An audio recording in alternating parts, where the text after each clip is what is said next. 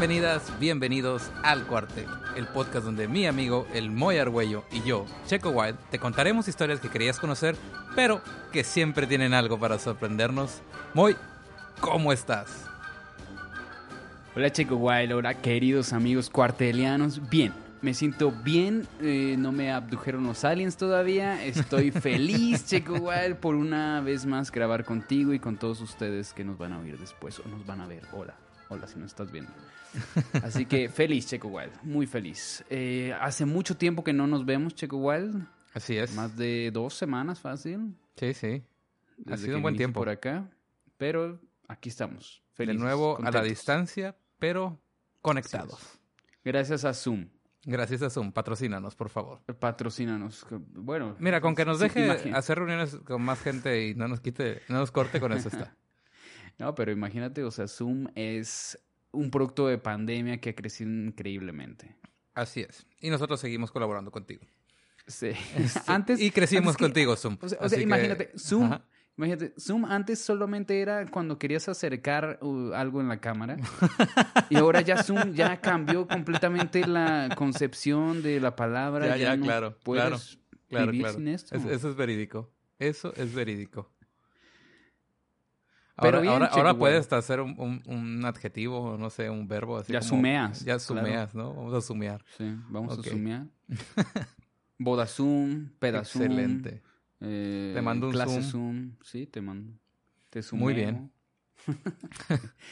ok, Checo Wild. Eh, ¿Cómo estás tú, Checo Wild? ¿Cómo te va allá en La Paz, en el paraíso, después de venirte aquí a llenar un poco de smog? ¿Cómo estás allá? Yo estoy bien, estoy contento. Había estado sin narrar un episodio desde mayo. El último que narré fue el, el de. El de aniversario. Sí. Y desde ahí- Sirenita. Este, no había narrado, no había tenido tiempo, así que nada, agradecer a mis a ver, compañeros. No habías tenido tiempo, eh, la verdad es que habías pedido vacaciones. Dijiste, me siento. Estabas, ¿cómo dijiste? En crisis existencial. Sí, básicamente. Muy bien. Pero ya la tormenta ha pasado, estamos en la calma después de la tormenta y, Y no Justam- desaparecido. y no ha desaparecido, así que aquí estoy. No, de, de, de, hecho, eh, como te presentaron en Cine y Cosas, eh, ya eres máster, ¿no? Eh, Pues sí, soy máster desde hace rato, desde hace como varios años. eres Master Wild. Master Wild, exactamente. Pero bueno, por esos, por esos eventos académicos fue que no pudiste estar Así gr- es. narrando, ¿no? Sí, sí. Pero bueno, ya estás del otro lado. Afirma. Afirma. Muy bien. ¿Y cómo está eh, la pequeña Stitch que veo ahí atrás? Eh, eh, ya empezó el verano acá en La Paz, definitivamente. Bueno, en, en muchos otros lugares también, ¿verdad? Pero este, el calor está fuerte, entonces normalmente no me acompaña a grabar, pero hoy está muy cómoda en el aire acondicionado, así que espero que se quede el resto del episodio en la posición en la que está. Y no me da mucho ruido, sino ya la conocerán. Ahí para los que están no nos conocen y quieren verla, a, a mi bendición, Stitch está en YouTube. Super rija. Ahí está. Así es. Muy bien, Checo Wild. Pues qué bueno, qué bueno que ya viven del calor. Eh, aquí ha bajado un poquito el calor en Guadalajara porque ha llovido bastante. Eh, En, en efecto, como dices, el, el verano llegó y llegó bien llovido, bien regado. Aquí llovió un día. Y Un creo que ya se acabó la temporada. Suficiente. Pero bueno, No, aquí ya ves como dice la canción, que el huele a tierra mojada. Aquí sí está oliendo a tierra mojada. petricor, una de mis palabras favoritas. Pues Moy, ¿te parece si arrancamos con el episodio? Por favor, deja de hacer larga la espera, deja de ser misterioso esto, porque ya vamos a hablar de bastantes misterios esta noche. Así que, por ejemplo, por favor, presenta el episodio Checo. Pues vamos a ello. Vamos a hablar del mar, Moy. Del océano. El inmenso azul. Aquel índigo casi infinito que se pierde en el horizonte. Es quizá una de las fuentes de inspiración, secreto, romance y tragedia más importantes de la humanidad. ¿Cómo ves? Excelente, me encantó ese, ese comienzo. Así que vamos a hablar del mar, pero específicamente, ¿qué nos vas a platicar del mar? Normalmente romantizamos su existencia comparando nuestro grado de conocimiento sobre el mar a aquel del universo mismo. Y como sabes, Moy, No hay otra cosa que genere más miedo en la humanidad que el desconocimiento. Claro. O, traducido al lenguaje llano, cito, al mar no hay que tenerle miedo, hay que tenerle respeto. Fin cita. verdad es que me da mucha risa cada que escucho esa expresión. Es bien citadina. Sí, claro. y sobre todo el mar de noche, porque se pone más fuerte. Se pone más fuerte. ¿Qué, ¿Qué, significa que se ponga el mar fuerte? Pues no sé, esa es una creencia citadina. De que de noche se pone más fuerte el mar. Incluso crecí no, con ella. Pues no, no. Realmente no. solo llena, quizás. Sí. Pero, o sea, realmente no cambia nada. Salvo que haya una condición particular esa noche, Por cambiaría, supuesto. pero en realidad es lo mismo, solo que no se ve. Solo que no se ve y no sabes qué estás pisando, qué entes peligrosos, sedosos puedas encontrar. Pero bueno, Ajá. en fin. Hoy, como dice el título, vamos a hablar del vuelo 19. Que del es, vuelo 19. Uh -huh, erróneamente bien. llamado como Lost Patrol o la patrulla perdida, porque pues no era una patrulla. Y el Triángulo de las Bermudas. Oh, sí. Uno de los episodios más pedidos, más solicitados. Sí, finalmente aquí está. Estaba el esperando el verano para ponernos claro, tropicales, porque, el bikini. Porque te pones bermudas. Sí, me había puesto las verano. bermudas y, y todo, todo listo, mi top. Entonces, estamos hablando de eh, Triángulo de las Bermudas. Esto es un episodio de moda. Sí. Fashion, fashion episode. ¿Sí o no? Así ¿O ¿De qué es. Bermudas me estás hablando? De la Bermuda, Bermuda es una isla que está en el, en el Atlántico. y de esa Bermuda y el triángulo que forma con este, Puerto Rico y Miami. Pero Exactamente, Checo Wild. esta vez en el Triángulo de las Bermudas quiero decir que vamos a contar una historia real y completamente referenciada que ocurrió en diciembre de 1945. Uh -huh. Y esta historia dio mucha fuerza al mito del Triángulo de las Bermudas. Ok. ¿Ya? Y Sí. teniendo en cuenta que dije la palabra mito, ¿ok? En la acepción habitualmente utilizada, porque no voy a hablar sobre alienígenas, viajes en el tiempo, particularidades magnéticas, conspiraciones y nada de ese tipo. Así que si estás buscando eso, puedes cambiar de programa y buscar otro tipo de contenido. No haces aburrido, Checo Wild. Claro que no. Yo estoy aquí, yo soy Moisés Argüello, su amigo de confianza. y sí, vamos a hablar de todo eso. No, no se creen. No, por No, supuesto no, que no, no, no. Este, vamos a, a- a conocer, a que nos cuentes la, la trama de esta historia del vuelo 19, Ujú. su, su misterio y todo, pero obviamente vamos a buscar desvelar el secreto del Triángulo de las Bermudas. Sí, y es que tengo mis razones para no hablar de conspiraciones, de alienígenas y cosas por el estilo en este programa. Es algo que, me, que, me, que me he comprometido desde el principio y no quiero hacerlo. Y Del es cuartel. que... Sí, de- del cuartel.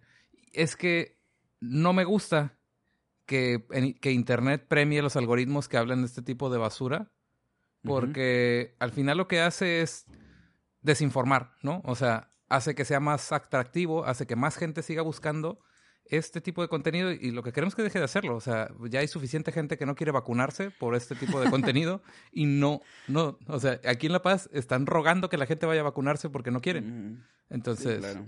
me parece sumamente irresponsable en 2021 estar fomentando el, eh, ignorancia.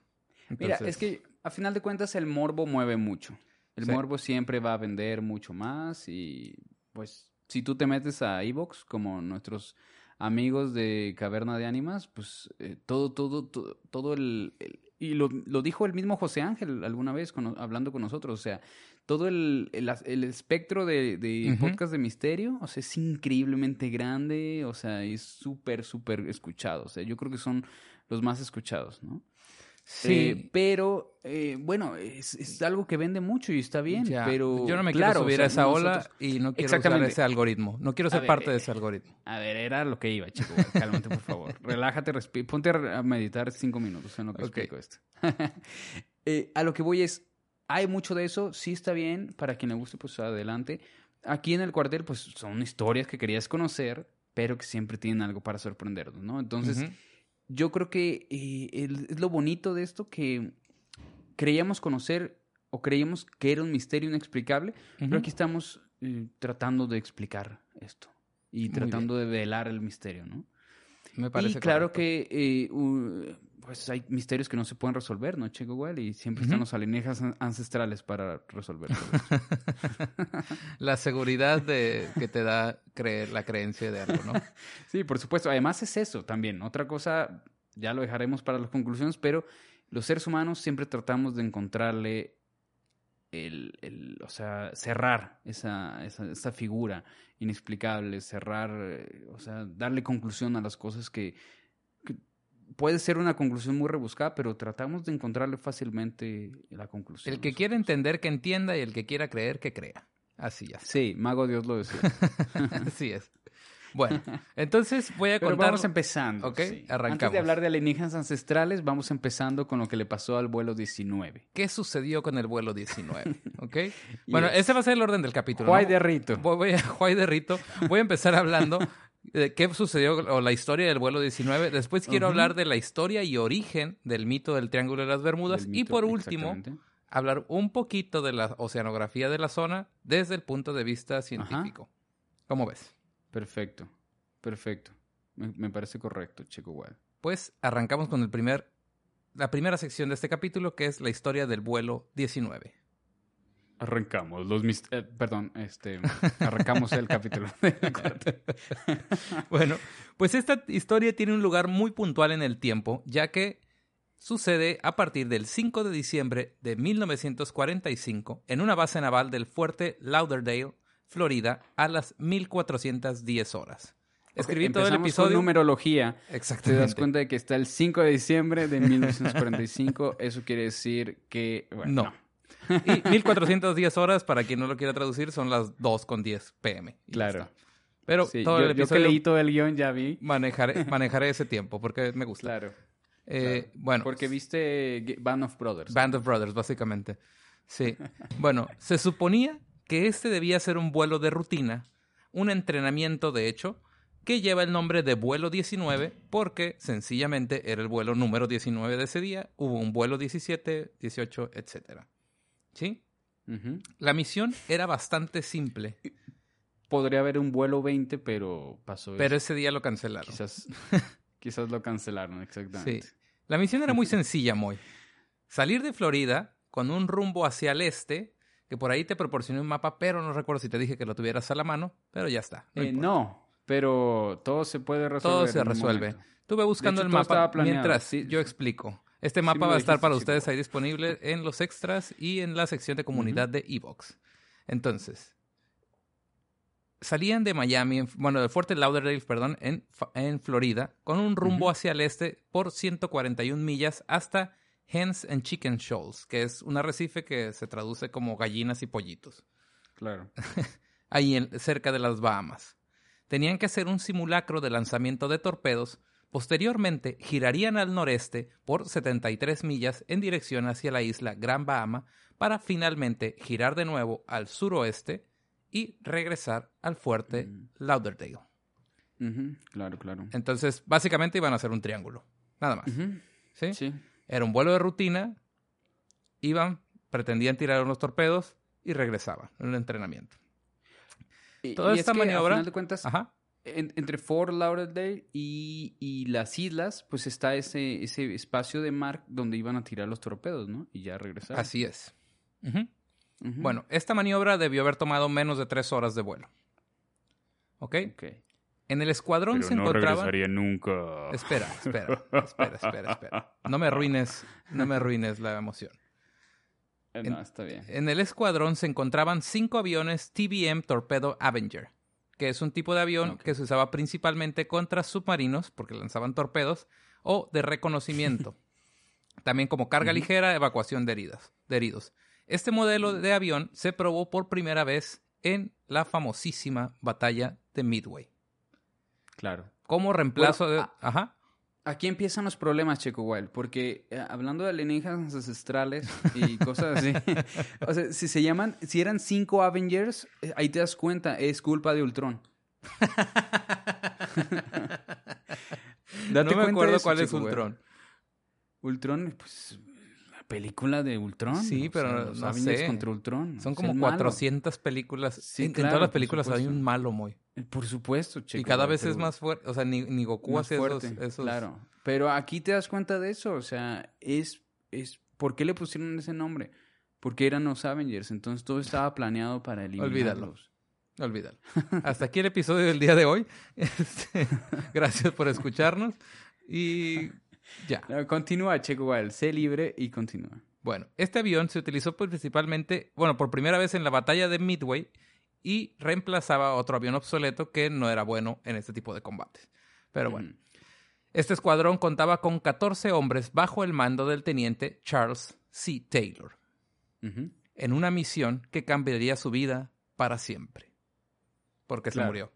Entonces, ese fue, ese- y la de todos. Pero bueno, Taylor tenía 27 años. Ah, entró al club de los 27 también. Exactamente. Si vamos a hablar de conspiraciones, también entró el club de los 27. No, no, no, no, Y fue, y fue no, uno no. de los primeros, yo creo.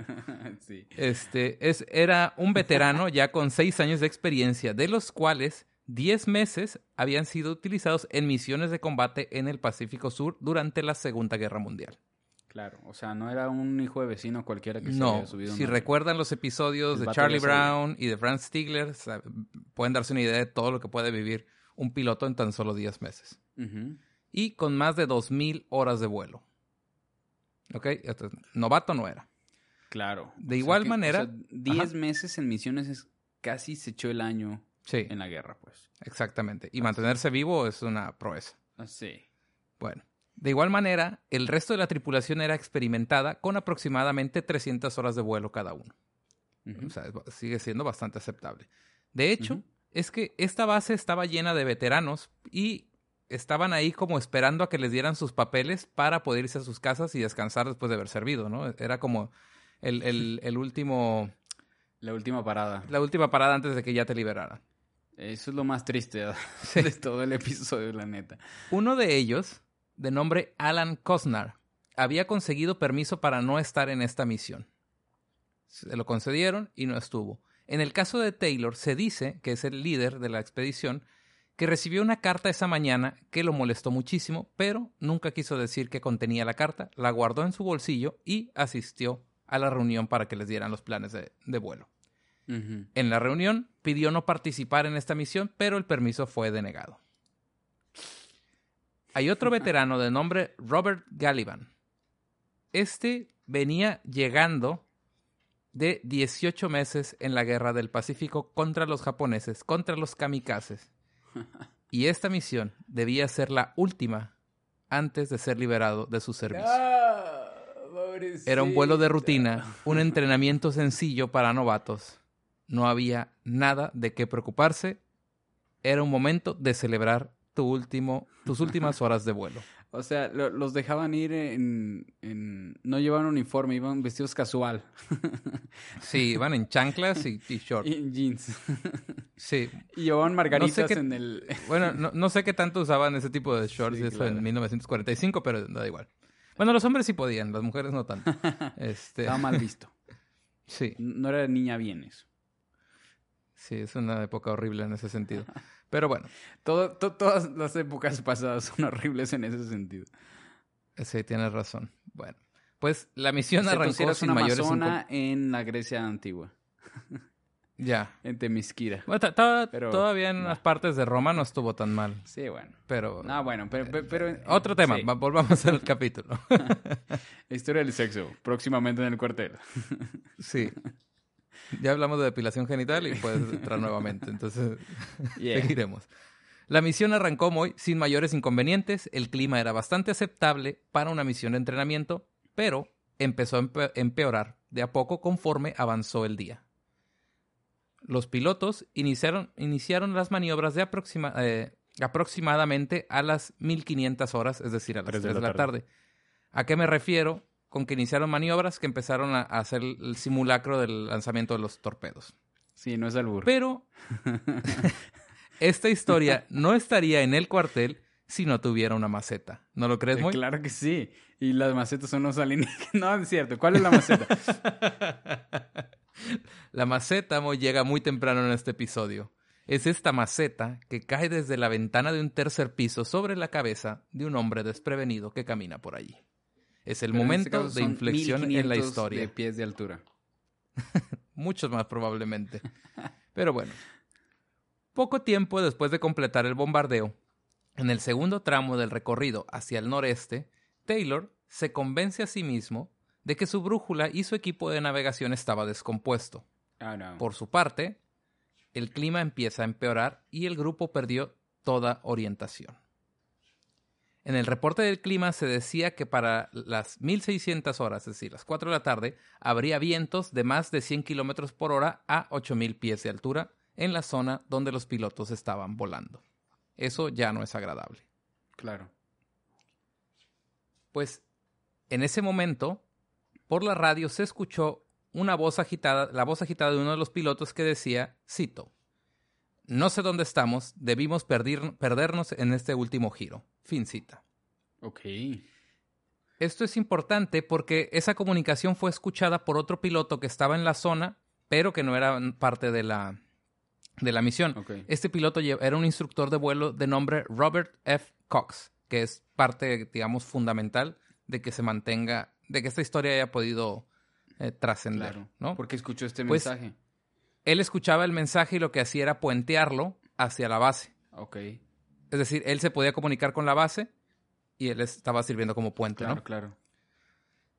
Eh, él escuchaba una voz buscando a otra persona de nombre Powers preguntando el rumbo en su brújula, ¿no? O sea, básicamente estaba escu- es- escuchando la conversación de los otros del escuadrón. Claro.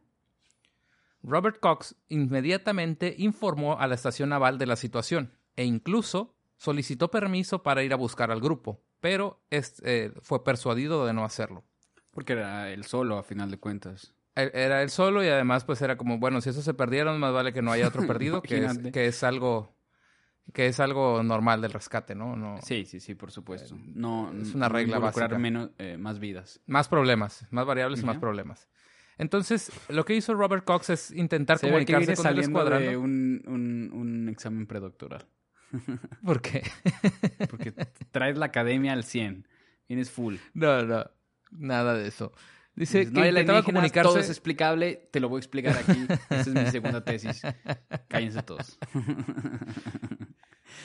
Preguntaba Cox al escuadrón si necesitaban ayuda hasta que finalmente recibió la respuesta del general, del teniente Taylor, que era el, la persona al mando. Sí, claro. Y cito lo que, lo que dice Taylor. Mis dos brújulas están averiadas y estoy tratando de llegar al fuerte Lauderdale, Florida. Estoy sobre tierra ahora mismo, pero están rotos. Y estoy seguro que estoy sobre los Cayos de Florida, pero no sé qué tan al sur estoy. Entonces, si tienes ahí el mapa, Moy, Claro. en, la, en la parte al sur de Florida se ve donde están los Cayos. Como Dora la exploradora. Vamos, amigos, veamos el mapa. Vamos, amigos, veamos el mapa. En la parte sur, en color amarillo, Sí. pueden encontrar los Cayos de Florida. Sin embargo, ellos habían, o sea, Sí, ellos debían haber girado Do- de donde and Chicken Shows. donde dice el número 10. Ahí se ven los callitos de Florida, ¿no? Donde están los di- donde está el 10, ahí, ahí están los Cayos de Florida. Pero ellos deberían estar después del 3 hacia el norte. Sí. Entonces, en algún punto ahí se perdieron y por alguna razón eh, Taylor creía estar viendo los Exactamente. que no tiene ningún sentido. Exactamente. O sea, eh, eh, no, no tiene sentido. Entonces, este... Sí, es como si hubiera viajado en un túnel de gusano. ¿Cómo sí estoy es una diciendo, de Checo cosas, es una de las cosas, Sí, sí, pero sí. bueno. Cox envió el mensaje a la estación naval para que le dieran instrucciones a, a Taylor para regresar al fuerte de Lauderdale. Sin embargo, Taylor dijo estar seguro que estaba sobre los calles de Florida, te digo. Esto no tenía ningún Sí, sentido. claro. Ya, esto ya lo hablamos. Pero porque él creía haber perdido el rumbo. El operador, pues lo único que pensó es que probablemente Taylor estaba confundiendo las Bahamas, que debería estar sobre ellas en ese momento, con los Cayos de. Florida. Así que le dijeron, no te preocupes, no pasa nada así, todo está chido. Vas a poner el sol a babor, es decir, sobre su ala izquierda, y navegar hasta la tierra para que puedas ver el fuerte Lauderdale. Nada más, o sea, gira a la izquierda y regresa. Sí, sí, sí. Por, cual- por cualquier cosa, el operador le dijo, le preguntó si su Avenger tenía un transmisor de tipo IFF que podría utilizarse para triangular la posición del escuadrón. Pero de esto nunca recibieron respuesta. Ok. Es, nada de esto parecía tener sentido. O sea, al final digamos que todos quedaron tranquilos, ¿no? Como, pues este se confundió, ya va a la izquierda, va a haber tierra y ya está. O sea, es un piloto Sí, experimentado. claro. no, Sí, no pasa nada. Exacto, es lo, es lo que dices. Ellos dijeron, va a virar hacia la izquierda, entonces está frente a nuestras costas, en las Bahamas, en los callos de las Bahamas, entonces él solo se va a venir para acá y ya. Ya llega. Pero nada parecía tener sentido porque, a pesar de todo, Taylor contestó como, no, no te voy a hacer caso, operador. Cito, tomaremos un rumbo de 30 grados por 45 minutos. Después volaremos al norte para asegurarnos que no estamos sobre el Golfo de México. Ajá. Fin cita. Y esto no tiene sentido. Ese mapa de ahí no recuerdo si tiene una brújula, pero 30 grados pues es básicamente No, no el noreste. Entonces, o sea, del norte un poquito a la derecha, ¿no? Sí. 30 grados.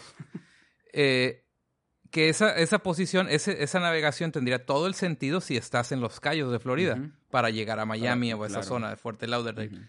Pero si estás en las Bahamas, ese rumbo te lleva a mar adentro. O sea, Sí. te lleva solamente más tiempo al mar. M- Más al ¿No? norte de las Bahamas, que ya no hay nada. Sí, sí, ya no hay nada. Entonces, Taylor estaba convencido de que lo que estaba viendo era, Era eran los Florida. callos y dijo, no, no voy a seguir instrucciones, yo voy a seguir el rumbo que creo Sí, que debería ser, que si es correcto, si estuviera, si estuviera en ahí, los callos. por- porque al final de cuentas sobrevolaría tierra, tarde o temprano. Exactamente. Ajá. Sí, o sea, dice, vamos a volar por 45 minutos con un rumbo 30 grados y después volaremos al norte, es decir, después corrigen Claro. y van al norte para asegurarse de salir del Golfo de México. Claro, según él. Sí, según él. Bueno, después de esto, el operador de radio le dijo, ¿sabes qué? Cambia tu radio al canal de emergencias. Porque Ujú. de emergencia y de rescate, porque creo que lo vas a necesitar.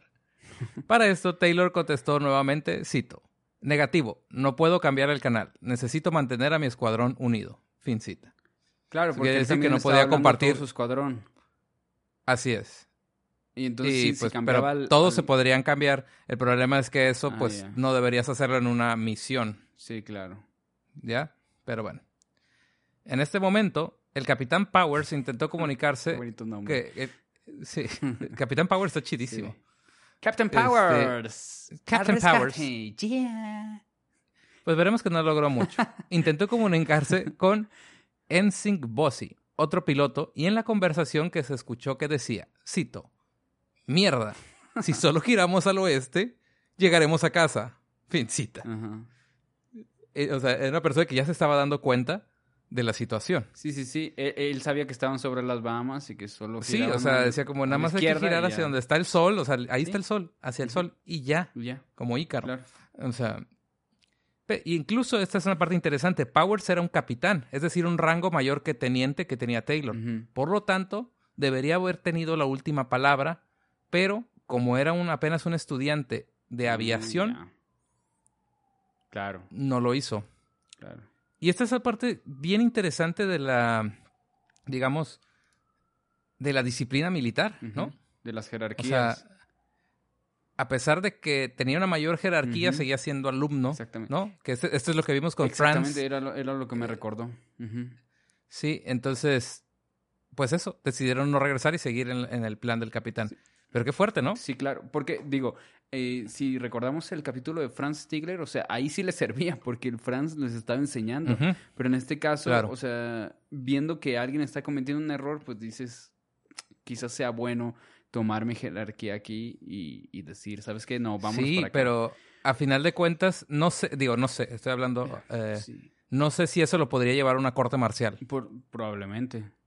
Entonces, no sé.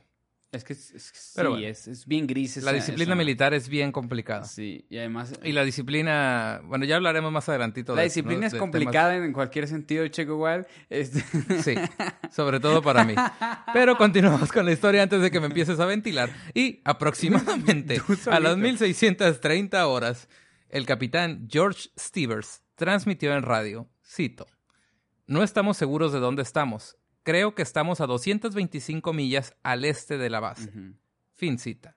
Eso quiere decir que estaban eh, en el rumbo, o sea, que seguían el rumbo desde las Bahamas hacia afuera. Sí, Entonces al estaban alejando cada vez más. en el Atlántico. Porque el primer tramo que iban a hacer era de 141 millas, no tendrían que haberse alejado tanto.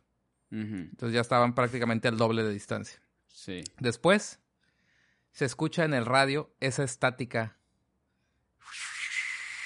silencio que recordamos de los episodios anteriores. Sí, sí, sí. Y se escuchó nuevamente, cito, parece que estamos entrando en aguas blancas, fin cita.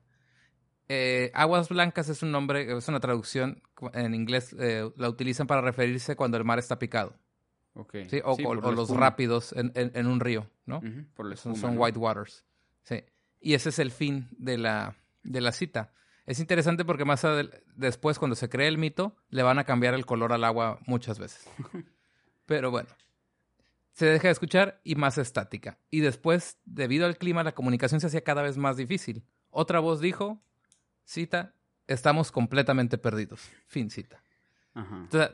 Todas estas citas son cosas que Robert Cox escuchaba desde su avión y las Claro. comunicaba a la base, pero no sabía el contexto y no, o sea, eran cosas que le llegaban así en la estática de vez en cuando. Ajá. Para las 1730 horas, se escuchó el radio de Taylor nuevamente diciendo, cito, navegaremos al grado 270 hasta ver tierra o quedarnos sin combustible. Fin cita. Bueno, también ahí pidió un reporte del clima. El grado 270 es ahora sí al oeste, directo. O sea, como que ahí dijo, ok, ya, voy a hacer caso y voy a ir directo hacia tierra. Ya se regresaba hacia, hacia Florida, pues. En Ajá, directo hacia Florida. En, ese, en, ese, en esa navegación llegaría directo a Florida. Claro. Porque ahí Y dijo, pues lo haremos hasta que nos quedemos sin combustible o, Claro. o ver tierra, ¿no? Ya. Claro, porque, o sea, si, hubiera estado pues, en el Golfo de México y, y se hubiera alejado 225 millas, como dicen, de los Cayos, ya hubiera llegado fácil, pasado Miami. Entonces, no tenía lógica lo que Sí. estaba haciendo ahí. Sí, sí.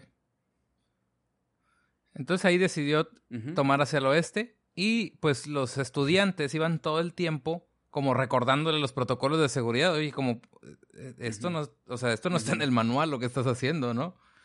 Pero él los ignoraba y los ignoraba. Yo quiero ser famoso. en lo que estaba haciendo. Yo creo que en ese momento, en ese momento, pues lo logró. Este, aquí estamos 70 años después hablando de él. Este, eh, yo creo que lo- la tripulación, bueno, el escuadrón debió haber sentido alivio cuando tomaron Sí. rumbo 270, porque era lo único que necesitaban. Pero, una hora después, O a sea, las seis y media. 1830 horas, Taylor mencionó, ajá, creo que no, no hemos ido suficiente tiempo hacia, hacia el este, Oh, no. deberíamos volver. Y entonces decide retomar su rumbo en a 30 grados, o sea, darse la vuelta a ciento- casi 180. Es que, Y- ¿qué- y venir ¿qué por onda donde con había Taylor? pasado. O sea, ¿es, Dijo, es no, William es Walker que el les- que renació en el cuerpo de otro militar gringo o qué chinga? Exactamente, exactamente. Nah. O sea, él decía, como no, ¿sabes qué? Aquí vamos a llegar hasta Tamaulipas, entonces Sí, yo estoy sí, sí. seguro que estamos en el Golfo de México, así que no. No, no, vamos de vuelta hacia el rumbo este para llegar a Florida. Y a las 1904 horas, a través de la estática se escuchó, cito, todos los aviones en formación cerrada. Tendremos que hacer un aterrizaje de emergencia. Cuando el primer avión marque menos de 10 galones, bajaremos todos juntos. Fin cita. Muchos dicen que a este momento uno de los aviones decidió partir solo, como dijo, ¿sabes qué? Me vale gorro la corte marcial, yo no me voy a morir y me voy. Fuck off. y se Sí. va. Pero fue el último mensaje que se escuchó del escuadrón. A partir de ahí, todo fue estática. Ok, entonces habían decidido acuatizar, pues. Sí, o sea, ya no les iba a dar el combustible y dijeron, pues bueno, van a acuatizar en grupo.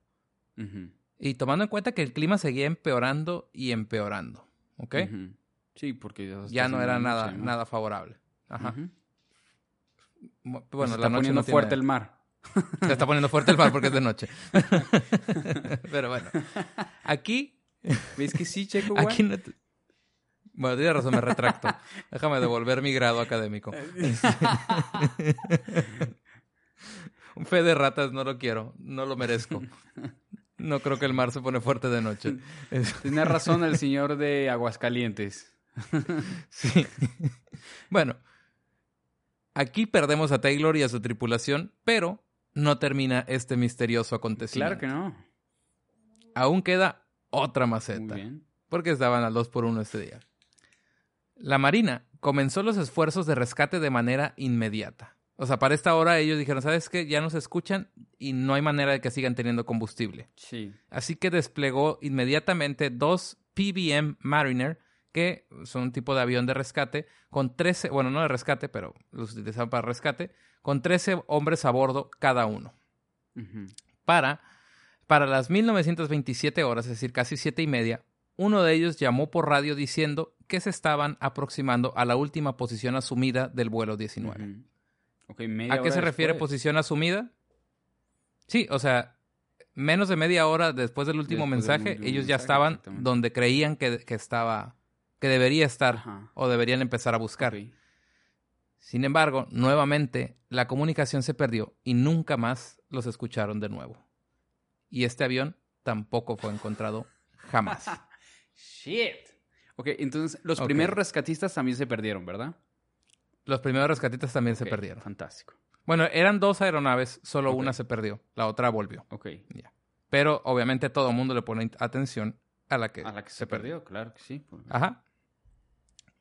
Entonces, existe un reporte a las 1950 horas, es decir, casi a las 8, Claro. 7.50. del- de un barco o un buque de vapor llamado SS Gaines Mills.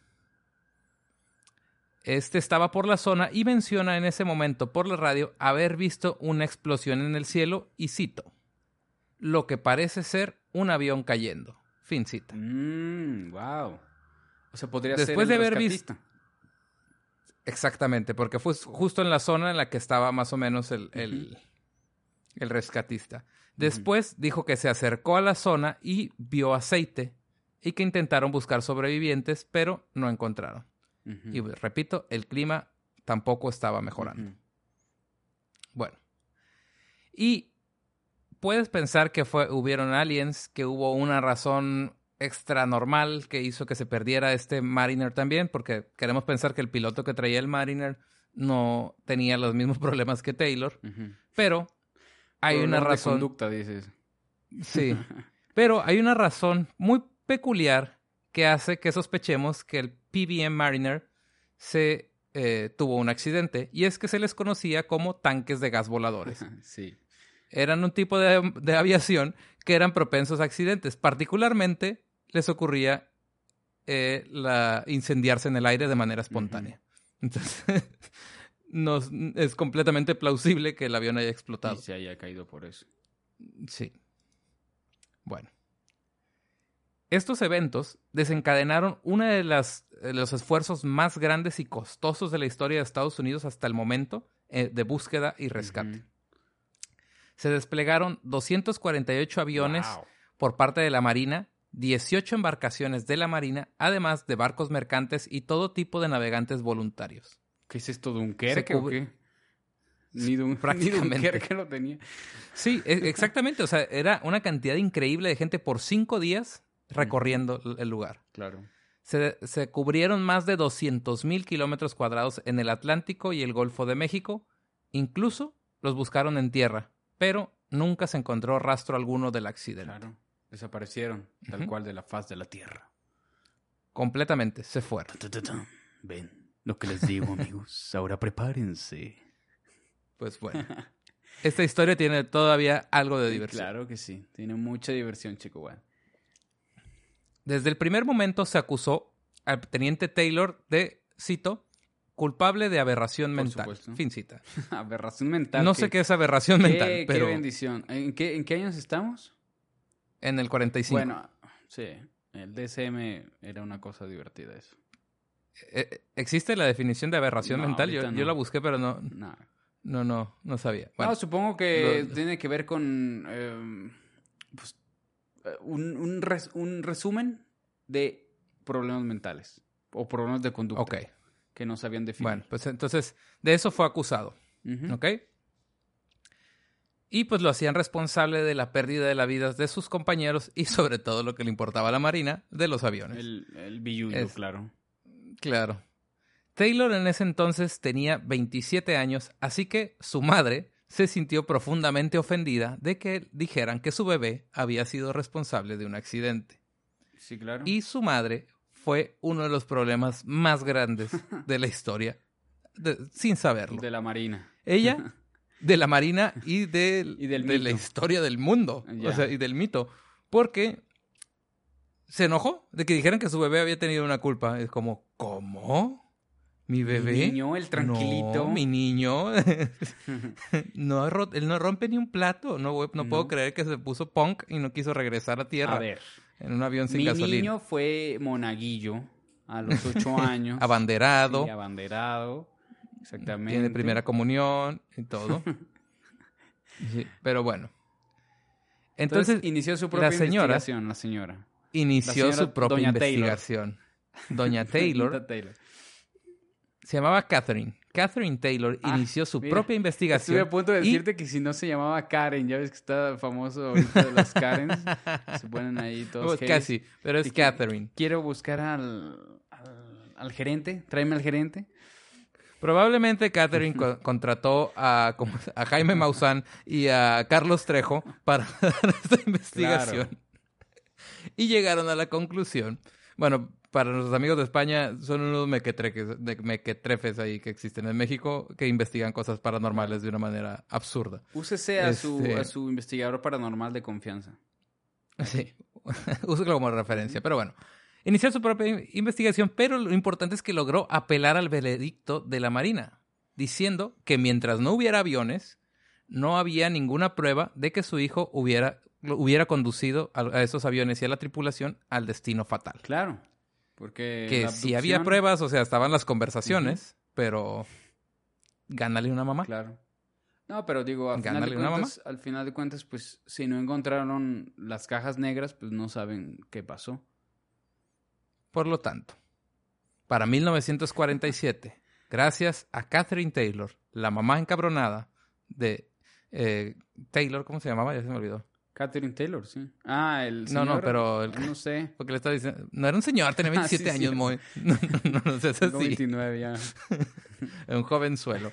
Este, bueno, el punto es que su mamá para 1947 logró la exoneración Taylor, ¿no era? de Charles Taylor y Sí. el, lo que fue peor es que el caso estaba en los archivos como, pues, aberración mental. Ya está. Y la Marina lo que hizo es cambiar la causa del accidente a desconocida. Y por si fuera poco, clasificó los archivos por 30 años. Algo Claro. que alimentaría definitivamente el hambre y el mito, ¿no? El hambre de la gente queriendo saber y el mito. Claro. Ahora, ¿por qué crees tú que clasificarían por 30 años este archivo? ¿Por qué creo yo? Mira, em, uf, no sé. Yo creo que porque no le gusta perder. O sea, y en este caso sale perdiendo. O sea, al no... Al Yo no creo exactamente lo mismo. O sea, al no poder enjuiciar a alguien. Imagínate que hubiera regresado Taylor y, y la, y los demás no. O sea, lo pueden enjuiciar perfectamente. Claro. O, por ejemplo, que, Pero que yo- haya tenido un Ajá. problema los de la estación. O sea, que hayan tenido una falla ahí o que los hayan dirigido mal o algo así. O sea, que la instrucción de la, del, del fuerte Lauderdale ah, hubiera sido errónea. Errónea. Ahí puedes enjuiciar a alguien. Pero en este caso se te desaparecieron. Entonces no tienes a quién culpar. Entonces por eso. Para mí es mucho más sencillo. Es que creo que a la Marina no le gustó haber perdido un juicio contra una mamá. También. No quería que nadie viera así como, eh, no, porque si no, imagínate la cantidad de mamás que van a empezar a reclamar las cosas después de la Segunda Sí, Guerra por Mundial. supuesto. Entonces, ¿sabes qué? No, lo clasificamos y al menos yo voy a estar muerto para cuando lo puedan ver y las mamás también. Así que ya está. Claro. Es- esa me parece la, la- la- Siguiendo el principio de la navaja, navaja de Ockham, no le demos más vueltas. Eso fue.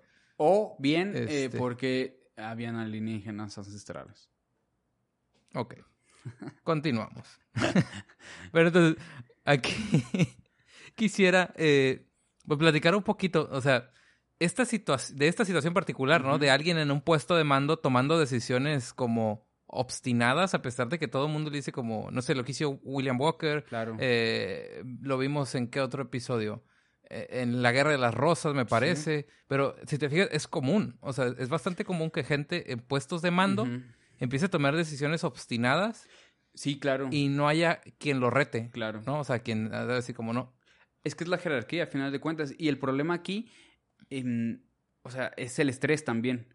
Porque la, la- estas personas están bajo estrés, bajo mucho estrés en estos momentos. Así que yo creo que mm, esa obstinación que tú dices, aunado a eh, yo estoy seguro de lo que estoy viendo y estoy, o sea, en tu mente estás siguiendo un plan, pero lo que, por ejemplo, yo, yo llegué a investigar es eso, lo que tú dijiste, de que, de que hay, hay una parte de las, de las Bahamas que se parece mucho a los Cayos de Florida. Entonces, que es como la, la confusión, pero el cuate estaba completamente seguro de que estaba en los Cayos de Florida. Porque dijo, es que esto, esto se ve así, como los Cayos de Florida.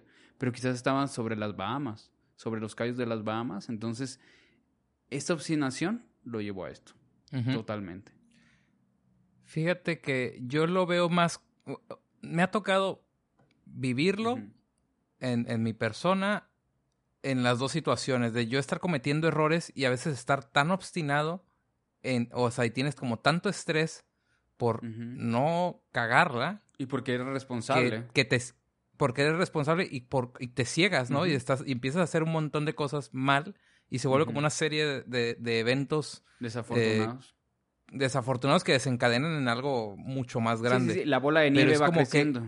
Es, es una bola de nieve, pero como que es muy difícil. En, en el momento que me sucedió, por ejemplo, era muy difícil para mí como dar un paso atrás y decir, ok, ya la cagué. O sea, como en no querer aceptarlo, Claro. sigues cometiendo más Claro. errores.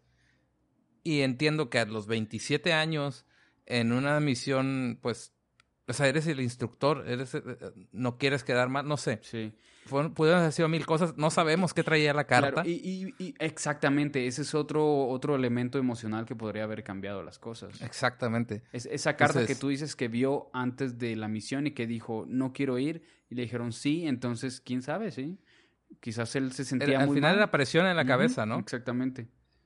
Y es como, no la quiero cagar, no la quiero cagar, van a decir que fue por la carta, no sé. O sea, hubo algún pensamiento intrusivo ahí probablemente que lo hizo Sí, este, pero no tomar me voy a decisiones. rendir aquí. Sí, exactamente. El, Sí, el- o voy a demostrar el... el querer ser el no sé. héroe, por eso dicen, no te quieras hacer el héroe, güey. ¿Ah? Sí, sí. Yo creo que eso fue. ¿Cómo ves? Y pues ahí... Pero tú, decías bueno, que lo habías vivido ajá. también en, en la perspectiva del, del- de ver al, al Del jerarca obstinador. Exactamente, sí. Y es la misma situación, o sea, como que todos nos estamos dando cuenta que algo iba mal, pero tú no estás al mando y terminas, pero haces caso. O sea, esa- esas cosas, o sea, cuando repaso algunos accidentes que me ocurrieron en el mar, este, es como que todo el camino era como, no, esto está mal, esto está mal, es que ¿por qué estamos haciendo esto? Pero seguí, seguí, seguí, claro. porque era la instrucción. Claro. Y no sé, me acuerda este, el es el de Milgram, ujú. Entonces me recuerda a esa situación. Sí, por supuesto. O sea, que, que todo el tiempo yo iba... Fue una pelea, ¿no? Las veces que tuve algunos accidentes eran peleas y es como, hey, y tratando de, de apelar a las decisiones, pero al final de cuentas respet- terminaba respetando la jerarquía y los accidentes Sí, ocurrieron. porque vale más. O sea, en ese Sí. momento vale más hacer caso, porque, o sea, tú entiendes que las consecuencias a tu, en contra tuya pueden ser peores que el Pues es que ni siquiera era el caso, o sea, era, o sea, no, no creo que pudiera haber consecuencias, fue así como, pues está No, pero bien, si eh, al final de cuentas es bien. lo que estás pensando. O sea, Sí, en, o sea, quedar es, mal es- tú es tampoco. muy curioso. Es- exactamente, es muy curioso como una vez que se enfrasca la gente Claro. en, en- en algunas situaciones, hasta que lo ves de fuera, eres consciente de cuántas veces pudo haber parado la avalancha, sí. pero normalmente es así. Y ahí me recuerda un, un comentario que escuché una vez sobre aviación. Este, es una- no sé por qué lo comentó Tom Shippey, pero bueno, no habíamos hablado de esto, de algo relacionado con este universo en este episodio y ya lo traigo. Pero decía que en una cátedra que estaba tomando él había un estudiante de aeronáutica. ¿sí? Y estaban hablando sobre... Tom Shippey hizo una pregunta sobre, sobre qué evento en la aeronáutica podría producir un cambio catastrófico, ¿no? Así. y decía que no sabía, porque en aeronáutica normalmente nunca hay un evento o, o nunca hay una, una cosa que te determine una catástrofe. Siempre es una cadena de cosas. O sea, siempre es una serie de errores las que llevan a un accidente. Es imposible que en un avión sea una cosa la que cause. Sí, claro, que el sea problema. nomás un, un, un viraje mal o algo así, porque... Sí, siempre es una... O sea, tiene que ser una serie de eventos, ¿no? Que vamos a ponerle, ¿no? Cuando sales uno a carretera, no es que el carro se te haya dañado, es que siempre eh, resulta que no checaste las llantas antes de salir, que no te dio tiempo de revisar el aceite, que ibas distraído peleándote con alguien, que ibas perdido. O que o ibas sea, poniendo música, sí, más o la sea, siempre es, un- carretera y así. es, es una serie, una serie de acontecimientos. Claro. Nunca es, es Nunca solo que sea una sola causa. Ajá. Sí, sí, sí, tiene Y- razón. Y pues bueno, con esto cerramos la historia Del vuelo del 19. vuelo 19. Ok. Y ahora vamos a hablar sobre el efecto que tuvo el vuelo 19 en la historia del Triángulo de las Ok. Bermudas. Y en el ¿Cómo mito ves? que se creó. Exactamente. Muy bien, muy bien. Ahora sí vamos a hablar de alienígenas ancestrales. Ahora sí, vamos con los datos. Muy bien, vamos a los datos. El Triángulo de las Bermudas se encuentra en el Océano Atlántico frente a las costas de Florida, específicamente entre Miami, Puerto Rico y Bermuda. Ujú. Aún no hemos hecho el episodio sobre Cristóbal Colón, ese está pendiente en algún momento, pero su primer, en su primer viaje a América llegó a Guananí y posteriormente a la Española. Esto quiere decir que si nos atenemos a la versión popular de que la, la tripulación de Colón fueron los primeros navegantes no americanos en llegar a esta región del mundo, Colón y su tripulación fueron los primeros no americanos en navegar y cruzar el Triángulo de las Bermudas en 1492. Sí es. ¿Ok? De ahí tenemos el desarrollo de las 13 colonias, la conquista española, eh, en su momento francesa y portuguesa. Todos arribaron a las islas alrededor de Cuba y tuvieron este, algún tipo de ocupación. Y fue quizás la zona marítima más transitada del mundo durante el siglo XVI al XIX. Claro. ¿Ok? Esto quiere decir que si algo había en el Triángulo de las Bermudas, era barcos. Pasaban por ahí muchos barcos en el Triángulo de las Exactamente. Bermudas. Y justamente en esta zona tenemos a Nassau, o Nassau, como lo quieras llamar, que es la zona donde tenemos las historias y aventuras de nuestros amadísimos piratas. ¿no? Aquí habitaron Edward Teach, Anne Bonny, Mary Read, Jack Rackham, etcétera, etcétera, y Etcétera, los que quieras ponerle. ¿Y qué es lo curioso? Que ninguno de los registros de nuestros supersticiosos piratas, de nuestros persignados puritanos, protestantes luteranos, fervientes católicos, no hay ninguna mención de eventos misteriosos en esta región del mar en particular. Ajá. Sí, Entonces- so- so- solamente la mención del mar de los sargazos que queda por ahí. Pero lo está un poco, está fuera, de hecho, Está- el mar de los fuera, Sargazos sí, está, está- fuera de la región que es el Triángulo de las está Bermudas. fuera del, del triángulo de las. Bermudas, sí. Sí, sí, sí. El mar de los Sargazos es particular porque está dentro de un giro oceánico. Eh, es un tema de corrientes marinas, pero es una zona que de repente se, o sea, que puede quedarse sin viento por mucho tiempo. Claro. Y ahí se acumula un montón de sargazo, que es un, este, que es un alga, ¿no? Claro. Eh, y, y- y, bueno, eh, tú hablaste de Cristóbal Colón. Según esto, hay un una narración en el, en el diario de Colón donde dice que a, a horas de, de tocar eh, tierra ahí en Guanahani, este lo que hizo Colón es que se dieron cuenta de que había como un fuego en el mar Ajá. o sea, alcanzaron a ver un fuego en el mar. Entonces, para los creyentes de los alienígenas ancestrales y todo esto de los mitos, vamos, de los mitos del Triángulo de las Bermudas, es el primer encuentro probablemente con algo misterioso en el, en el Triángulo de las Bermudas. Pero Mira, en este momento eh, la 4T te lo podría explicar porque lograron incendiar el mar. Lo lograron. Eh, eh, era lo que iba, era lo que iba. Las explicaciones, las explicaciones que se tienen es que probablemente haya sido bien bioluminiscencia o Ajá. este o fuego eh, eh, eh, creado por otras razones o indígenas que estaban navegando ahí. Sí, también tiene que ver que, o sea, puede ser indígenas navegando y también puede ser un efecto de óptico, ¿no? Hay momentos en el que en el mar, es- eso es bien curioso con los barcos, y me pasó, por ejemplo, en el puerto de Veracruz, Claro. eh, que estaba, eh, que estás, está el mar tan calmo que parece un espejo y a la distancia se ven los barcos grandes, no sé, un carguero, que está lleno el parque, el parque recifal veracruzano de cargueros, este, se ven como si estuvieran en el aire. Ya. Es un, es- es- y es un efecto de, de la luz, Sí, simplemente. Entonces pudo haber sido una fogata que se estuviera reflejando y parecía estar sobre el mar. Exactamente, algo, Pero bueno. algo así dicen. O Ajá. la otra, la otra explicación la vamos a dar más adelante cuando hablemos de las explicaciones de los fenómenos del Triángulo de las Bermudas, Checo Wild. Así que bien. continúa, por favor, con la historia del Triángulo. Bueno. Este, pues eso, ¿no? Quedamos que por siglos se usó esa zona y no hay ningún registro de nada sobrenatural. Digo, habría, había supersticiones y, y sirenas y lo que quieras, Sí.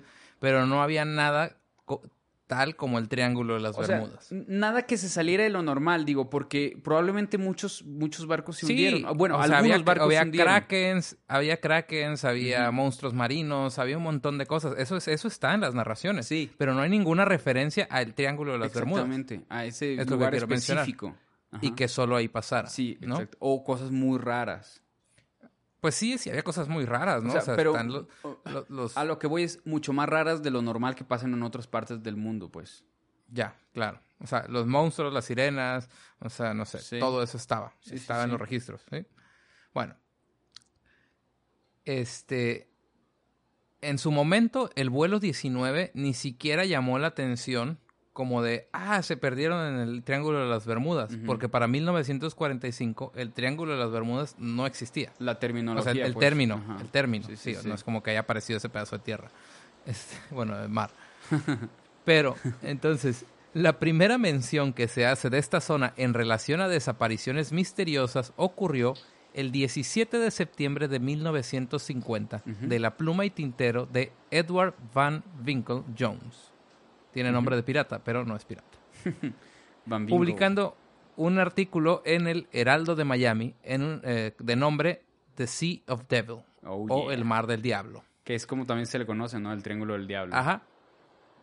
En este, en este artículo relata de una manera muy breve alrededor de tres eventos en los que se perdieron barcos o aviones. Y en ellos se refiere... pero Ajá. date cuenta, o sea, empezamos a hablar del Triángulo del Diablo, de, de, de- de los mitos, y empieza a tormentear aquí en Guadalajara. Y se escuchan los correcto. truenos ensordecedores. Es Thor, es Thor. Bueno, pues entonces aquí menciona el vuelo 19 y otros tres barcos que se perdieron. Sí. Aún así, solo dice que las desapariciones son misteriosas. No hace ninguna referencia a fenómenos sobrenaturales, paranormales, extranormales, como quieras decir. Solamente, bueno, eso no, dice que son barcos que desaparecen y no hay rastro. Esto de que los barcos desaparezcan sin dejar rastro ha ocurrido siempre. Sí. ¿Cuál fue su aporte del artículo de Jones? Pues que puso los vértices del triángulo. Ya. Decía que los accidentes fueron entre Bermuda, Puerto Rico y Miami. Delimitó el área, pues. Ajá. Exactamente.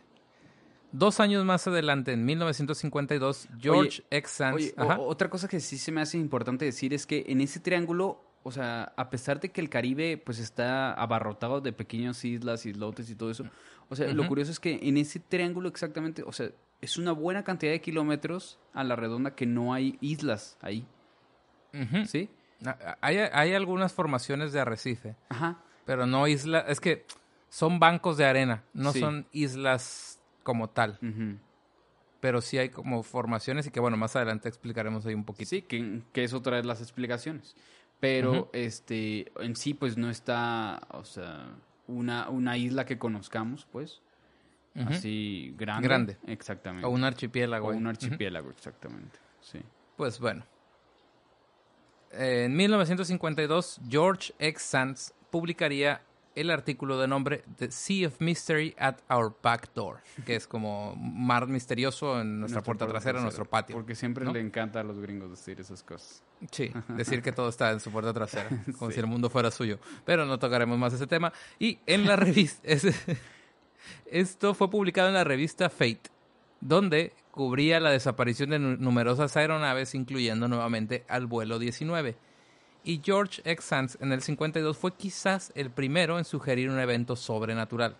Claro, porque se llamaba George X. Sand, entonces de ahí salen los X-Files. Tiene sentido.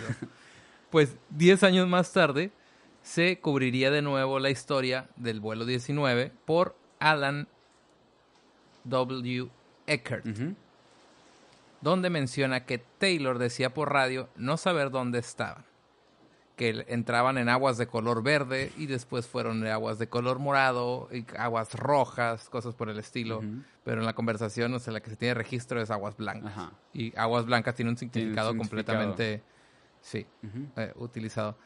Además, dice que en una conversación completamente coloquial, uno de, de los oficiales de la comisión investigadora había afirmado que los aviones se habían ido a Marte. ¿Ok? Entonces, a mí me parece completamente plausible que te encuentres a un, eh, eh, alguna comunicación como que, oye, tú eres de no sé qué, y te, los encuentras, te lo encuentras en un bar y le preguntas, ¿qué pasó con los aviones? Ah, se fueron a Marte. O sea, ¿sabes? Sí, así Pero como quien qui- quitaba la pena. Sí, porque estás jugando o, o no estás poniendo atención, pero al final están diciendo, Sí. uno de los oficiales de la comisión investigadora afirmó que los aviones se habían ido a Marte. Afirma, Afirma. fehacientemente que se fueron a Marte. Sí. Bueno, eso explicaría por qué, por qué en Marte hay agua. Porque hay un agujero de La tra- gusano es que, que- Sí, lleva... es que el- traían agua, sí, estaban mojados los aviones lleva y llevaron el agua a Marte. La corriente del Golfo Él toma eso, Elon. Musk. Aquí estoy, te paso mi, mi correo, si quieres Eh, me, está viendo- me está hablando Harvard ahorita. Deja de contestar. Sí, bueno. Sí. Bueno, y fue finalmente hasta 1964 que Vincent Gaddis acuña el término del Triángulo de las Bermudas en la revista Argosy, que también por ahí voy a poner la, la portada de la revista, que es una revista como para hombres, pero todavía no es pornográfica, sino es una revista para hombres. De hombres bien. De hombres bien, sí. Entonces, en esa calidad de trabajos donde se publica el artículo, The Deadly Bermuda Triangle. Oh my gosh. sí, sounds creepy. el- sí, sí, el, ¿cómo sería la traducción? El mortífero Sí, triángulo claro. de las Bermudas. Pero bueno, entonces en el 64 es, es que surge el nombre y se populariza. Claro. Este artículo tuvo tanto éxito que al estilo Warren, el siguiente año, este, Vincent Gaddis publicó un libro donde hablaba de numerosas desapariciones del sitio. Y de ahí el mito llegó para Por quedarse. supuesto. Ujú. Lo que bien se vende se queda. Exactamente. Y, se le agregan y diez- cosas. exactamente. Y 10 años más tarde, en 1974, Charles Berlitz es- publicaría otro libro en el que explicaba todas las desapariciones del Triángulo de las Bermudas a partir de evidencia, estoy haciendo comillas para los que me están escuchando, de que esas, en esas zonas se había hundido la Atlántida. Eh, por supuesto. Entonces, Ese es el famoso. Ese, bueno, ese es muy famoso. ese fue un bestseller por años. Hizo viral. Sí, ese fue un bestseller por años. ¿no? Bueno, ese Charles Berlitz. Exactamente, o sea, es el equivalente al, ¿cómo se llama? Es, este cejón Islas Allende, de- de conservacionista de animales, según él, de, de la época. Sí. O sea, un mentiroso. Sí, porque él, él, este... Él, habló de la Atlántida, porque, pues, de ahí viene el término del océano Atlántico, ¿no? Que se supone. Entonces, él, Sí, él, sí. él, eh, supuestamente puso que la Atlántida estaba ahí en el Triángulo de las Bermudas y que además, eh, creo, si no me equivoco, creo que por la época eh, se habían dif- difundido unos rumores de que la Atlántida iba a regresar, iba a resurgir de las aguas. Entonces, Junto con Cristo. junto con Cristo nuestro Señor. Entonces, este, no, y además, espérate, con Tulu. Y así que... Ok. No, no, no es cierto. Este, no, no, no. Lo que sí es que la Atlántida iba a resurgir eh, porque pues había estado hundida. Entonces, eh, a ver, espérame tantito. T- pausa aquí. pausa Estamos aquí. en una pausa. Bueno, Entonces ya estamos de vuelta porque eh, estos misterios, sí, estos misterios de hablar de... Fue, la- fue la NASA, diciendo, el FBI diciéndote, hey, párenle ahí. Sí, sí, sí, me habló el FBI. Oye, pero este, Eh. es increíble, ¿no? Que nos ponemos a hablar de estos misterios y pasan cosas que nos detienen, Checo Wild. ¿No te parece fabuloso? Sí, como que no cerraste la ventana de, de- de abajo Sí. y se estaba mojando. Sí, básicamente. Bueno, el punto es que estaba hablando de la Atlántida porque en esta época se hizo viral la información de la Atlántida que iba a resurgir de las aguas, que, que ya, ya era tiempo, pues, de que supiéramos la verdad. Entonces, eh, se hizo viral y pues este cuate agarró eso para decir, ah, sí, va a surgir y va a surgir aquí y lo puso en el mapa. Entonces, sí, sí, sí. pues eso. Yo recuerdo ver autobuses en, en, en Guadalajara que decía Cristo viene mañana o cosas así. No me acuerdo cuál, cuál era el mensaje, pero sí. Bueno, es- es eso es lo que pasa cuando no tenemos fechas exactas. Co- Como te digo, los sí, ya lo sí, decía, es como hoy, hoy no fío, mañana sí. ya, ya lo decía Fritz Perls, este, el creador de la terapia gestal, que los seres humanos, o sea, tratamos de este, encontrarle sentido y, y cerrar lo- lo- los puntos de las de, la- de las formas, ¿no? Como como esas, Ok. esas este esos dibujos que, te- que son de líneas punteadas y tú tienes que unir los puntos. Ajá. O sea, tú, tú Sí. le encuentras el sentido, ¿no? A final de cuentas. O sea. Ajá. Entonces, No, había unos, había- por ejemplo, eh, cuando es yo iba y, y había es- esos puntitos que eran un dinosaurio de cuello Ajá. largo, como que ya te dabas cuenta. Sí, sí, sí, pero, O sea. pero hay cosas que, o sea, es co- como, como estos eh, dibujos que tienen dos sentidos, que encuentras un conejo, una mujer, una viejita, una mujer guapa, ¿sí ubicas? Ajá, sí, sí, sea, sí. Es, como tú le encuentras el sentido, ¿no? Claro. Y entonces, cuando estamos tan llenos de incertidumbres, pues normalmente queremos tener una certidumbre y por eso estamos aquí pensando que es el 5G. Y, y la gente y, y la gente quiere creer, Sí. o sea, a, la gente le gusta creer. Sí, por supuesto. Que es más fácil, no sé, lo decía, o sea, es, es el suicidio filosófico que dice Camus. O sea, entrégate a una religión, suicídate, o sea, deja de pensar. Es- ese, es, ese es el suicidio filosófico, como lo llaman. Encuentras una explicación y te salva de cualquier agonía. Sí, y además eh, que en este caso, O sea, y piensa en una mamá, no, no digo, no sé si la mamá tuvo que ver más con el mito, pero, o sea, explicar a la gente que muere ahí, o sea, es más fácil si te dicen está clasificado y es causa desconocida, es más fácil darle un, una causa. sí, y, ¿no? y más que nada que a los, a los seres humanos nos gusta además que la causa sea como, como bien grande, bien heroica, bien épica, pues. Y fuera de tus fuera manos, tus ¿no? manos, sí. Al final, que no sea culpa de Sí. nadie y que no, y era inevitable. Sí. Que al final ahí pues pierdes toda responsabilidad. Que sí lo es, en esas explicaciones que vamos a decir, pues está fuera de nuestras manos muchas cosas. Sí, sí, sí, pero, pero es completamente Sí, por natural. supuesto. O no, Este, además, quédense con nosotros. en ese momento, Ay, o sea, ¡Ah! O sea, está- ya ves lo que te digo. ¡Ay Dios! ¡Ay Dios! ¡Ay Dios! Estaba hablando de ti, carnal. este... Estamos, estamos hablando que además el Estados Unidos de esta época, porque aparte quiero decir que es- esto del Triángulo de las Bermudas es súper Sí, estadounidense. por supuesto. o sea, Porque está cerca de Estados no sé, Unidos. am- a- amigos europeos, no sé qué tantos tengan ustedes o recuerden haber crecido, sobre todo las generaciones más grandes, con el Triángulo de las Bermudas o con ese mito. Pero venimos de Roswell en el 47, Por supuesto. del Ara 51.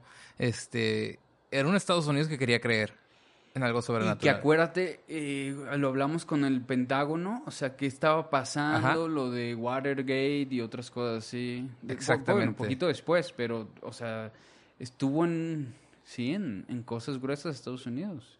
Y Sí, sí, o sea, al final de cuentas estaban escondiendo cosas, estaban, ah, ah, pues, al final es tema militar. ¿no? Y los secretos siempre van a llevar a chismes. sí. Entonces, yo creo que era una sociedad que quería creer en este tipo de y le situaciones. servía bien de, le daba cierta de calma. cortina de humo para unas cosas, probablemente. Como el Claro, aquí. al final de cuentas estaba, estaba, sí, estaba muy bien utilizado. Yo creo, fíjate que eso es lo que pensé el año pasado cuando comenzó la pandemia. Dije, ¿qué pedo? ¿Por qué no? O sea, si quieren que la gente deje de salir, vuelve a lanzar el chupacabras. Yo me acuerdo que chiquito no quería salir. Pues, en lugar de tener a Gatel diciendo, quédate en casa, di, hay chupacabras y no sale la gente. Pues más o menos salió O- OMS me pueden contratar para, para, para controlar la pandemia. para un rebranding de la pandemia. Oye, pues, pe- pero sí salió en, en Oaxaca, ¿o dónde? En Chiapas, que, que ¿Sí? había un, un hombre lobo. ¿No te acuerdas? Ah, neta, no, no me acuerdo. No, no me Sí, sí acuerdo. salió. Ay, internet, te amo. A huevo. Pero bueno, Claro que sí. con eso cerramos la segunda sección, Moy, de la historia del Triángulo de las Bermudas. Y ahora vamos a ver qué sabemos a ciencia cierta del Triángulo de las Bermudas. Claro. ¿Cuáles son las explicaciones fehacientes que tenemos ahorita? Ok, voy a empezar con esta narrativa que dice, es tanta la fascinación que tienen las personas por esta zona que a mí me parece sorprendente que haya páginas de internet de la Guardia Costera de Estados Unidos y de la NOAA, que la NOAA eh, Es la Administración de- Nacional de, Gabriel. Vamos al NOAA, NOAA, ¿no? Este, no, es la Administración Nacional del Océano, es la NASA del Océano. Ajá, Ok, la NASA, como la NASA es al espacio, la NOAA es al océano. claro. O sea, es una, es una entidad bastante seria de investigación y de administración. Y Tienen páginas en sus, o sea, tienen un apartado en sus sitios web. Es más, existe el Triángulo de las Bermudas, está en las este, FA FAQ de, de la Guardia Costera. O sea, tienen que dedicarle Sí, claro. un espacio a decirle a la gente que se tumbe el rollo. explicar el Triángulo de las Bermudas. Eso, Es eso ahorita te habla de las, qué como las vacunas. ¿Qué tan arraigado está? ¿Qué tan arraigado? Sí, exactamente. Ahorita la Exactamente es OMS tiene, tiene que hacer un, un, un FA. Sí, como un disclaimer ahí, como de- sí, no te vas a morir. La, la trombosis le ocurrió al punto 0.0000001 de Sí, los es más probable que te saques la lotería que eso. Exactamente. Bueno, entonces, tomando esta primer cita de la NOAA directamente, Del cito, Noa Noa. ¿Qué dice el Noa Del Noa, Noa Checo. Wild? Las consideraciones ambientales podrían explicar muchas, si no la mayoría de las desapariciones. La mayoría de las tormentas tropicales y huracanes del Atlántico pasan justamente por el Triángulo de las Bermudas. Claro. Y antes de tener servicios meteorológicos en tiempo real, estas peligrosas tormentas se cobraron muchos barcos. Además, la corriente del Golfo puede provocar cambios climáticos rápidos y, y a veces violentos. Por lo tanto, la gran cantidad, más bien, por otro lado, la gran cantidad de islas en el Mar Caribe crea muchas áreas de aguas poco profundas que pueden ser peligrosas para la navegación de barcos. Y hay, hay poca evidencia que sugiere que el Triángulo de las Bermudas es un lugar donde la brújula magnética a veces apunta hacia el norte verdadero en oposición al norte magnético. Exactamente. Fin cita. Exactamente. Ok. Eso dice la no. Eso es, eso es así. Está en el sitio para decir como tranquilos, esta madre no pasa nada. O sea, tiene explicación. Sí, real. sí, sí, que no, no tengas miedo de volar por ahí, por Ajá. ejemplo. Además, to- todos los... Me asusta. Yo también me asusté, Checo, güey. ¿Ya ves? Cuando, Pues sí te cuando dijimos, este... eh, Para, para ver nuestras caras en este momento, pasen a vernos en YouTube, suscri- suscríbanse, vayan a la "Kiwi, bro, campanita. está-" Y yo, ya no Sí, hablemos del sí, Noa Noa, Checo, güey. Yo alcancé a ver la luz y ya. Pero bueno, eh, qué, qué bonito es esto. Entonces, ok. La realidad es que la comunidad científica está de acuerdo a que hay ciertas explicaciones que podrían eh, ser la razón de las desapariciones, ¿no? Ajá. Mira nomás. ¿Ves? Hay, hay, hay fuerzas que no quieren que hablemos de esto. Ya lo, ya Oye, lo veo, ya lo de, veo. de hecho, ahorita me acordé, eh, porque se supone que había, hubo un momento en donde se empezaron a publicar las cosas y deja- dejaron de, de, o sea, hubieron unos investigadores que empezaron a, a publicar o, o querer investigar eh, recientes desapariciones o recientes eh, hundimientos o, o accidentes en el Triángulo de Bermudas y hubo como un par de años que, que no pasó nada. O sea, que, que no hubo desapariciones así. y Entonces, es como, como decían, o sea, hay hay una inteligencia que, es, que se está dando cuenta que le están... Sí, sí, sí, que se está están- protegiendo. Exactamente. De que le están investigando. Pero bueno. Oye, qué terrorífico está este episodio. Qué Ya, perfecto te quedó dije, el clima. te dije. Gracias, Ulmo. Gracias, Ulmo. Este. bueno, entonces, la mayoría de los científicos ni siquiera se molesta por entrar a explicar estos por el temas porque clickbait. realmente es que no- Todos estos eh, efectos especiales por puro clickbait. Sí. Este, lo, la, digamos que la premisa general es que cualquier cosa que ocurra en el Triángulo de las Bermudas tiene casi la misma probabilidad de ocurrir fuera Por de él. supuesto. ¿no? Eso es con lo que nos vamos a quedar. Eh, una de las teorías más plausibles que podría originar o podría explicar la pérdida de barcos sería lo que se conoce en inglés como rogue wave o traducción como ola monstruosa, ola gigante. ¿no? Esta es una ola que se calculó de manera teórica primero en sistemas este, computacionales, o sea, se sabía que era posible físicamente que esto ocurriera, pero no se han observado muchas, es muy difícil observarlas, porque básicamente ocurren en algún momento en el espacio y, ti- o sea, y son tan efímeras que si no estás ahí, no hay manera de observarlas. Son completamente impredecibles, pero bueno, ¿qué son? Es un tipo de ola muy particular que ocurre en el momento en el que olas con diferente dirección convergen en un ángulo específico y lo que hacen es formar una ola más grande que, la, que las dos que estaban y con una dirección nueva. Mm, Claro. Es como cuando estás en, el, en la playa y ves que, que viene una ola hacia, hacia la playa Ajá. y otra se está regresando, ¿no? Y chocan y se hace como ploc, Es más o menos eso. pero en grande. Es más o menos eso en grande y la diferencia con esa ola que dices es que esa ola no cambia su dirección. Ajá, Sí. sí, tiene razón. Porque viene una con más fuerza normalmente. Acá estas de, de cierta manera se suman.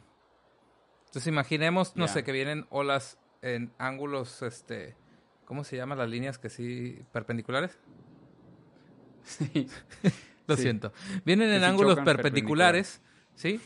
Chocan Geografía y, y en el vértice y en el vértice formarían una ola que sigue una trayectoria, eh, no sé, o sea, no sé cómo explicarlo, nunca he sabido matemáticas y no sé cómo explicarlo en audio, pero se vienen las olas Geometría. en- de manera geométrica, pero chocan y terminan dando una ola que va en una dirección. No sé si me explico. Lo siento, véanlo en Sí, YouTube. claro.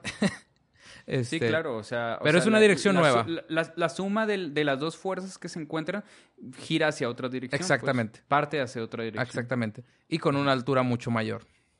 Estas olas Claro. se generan mucho, ya se han generado muchísimas veces en laboratorios para entender cómo funcionan.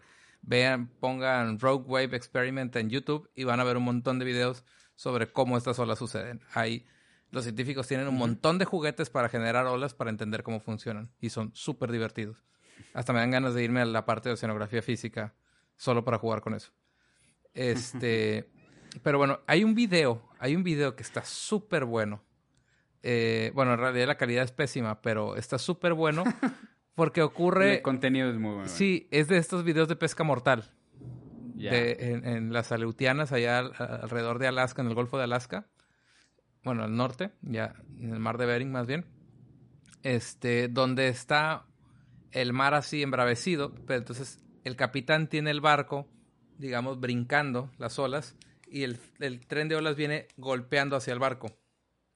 Así las está, Así, ah, las está cruzando perpendicularmente. ¿ya? Las está rompiendo. las está pues. rompiendo para mantenerse ahí. Eran olas bastante grandes, dicen de 40 pies más o menos, um, que son como 10 metros, 10, 12 metros. Claro. Entonces, así estaba el oleaje, fuertísimo, fortísimo, perdón. Este. Y de la nada, o sea, están grabando cuando aparece una rogue wave en, el, en un ángulo eh, que le pega a estribor. Entonces, no había manera de que hubiera una ola en esa dirección. ¿sí?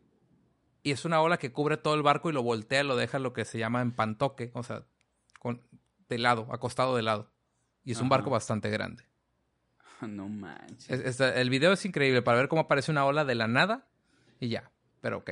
Pesca mortal, Rogue Wave. Sí, ahí lo pondré en YouTube o algo. No, sé, en algún lado. Y este.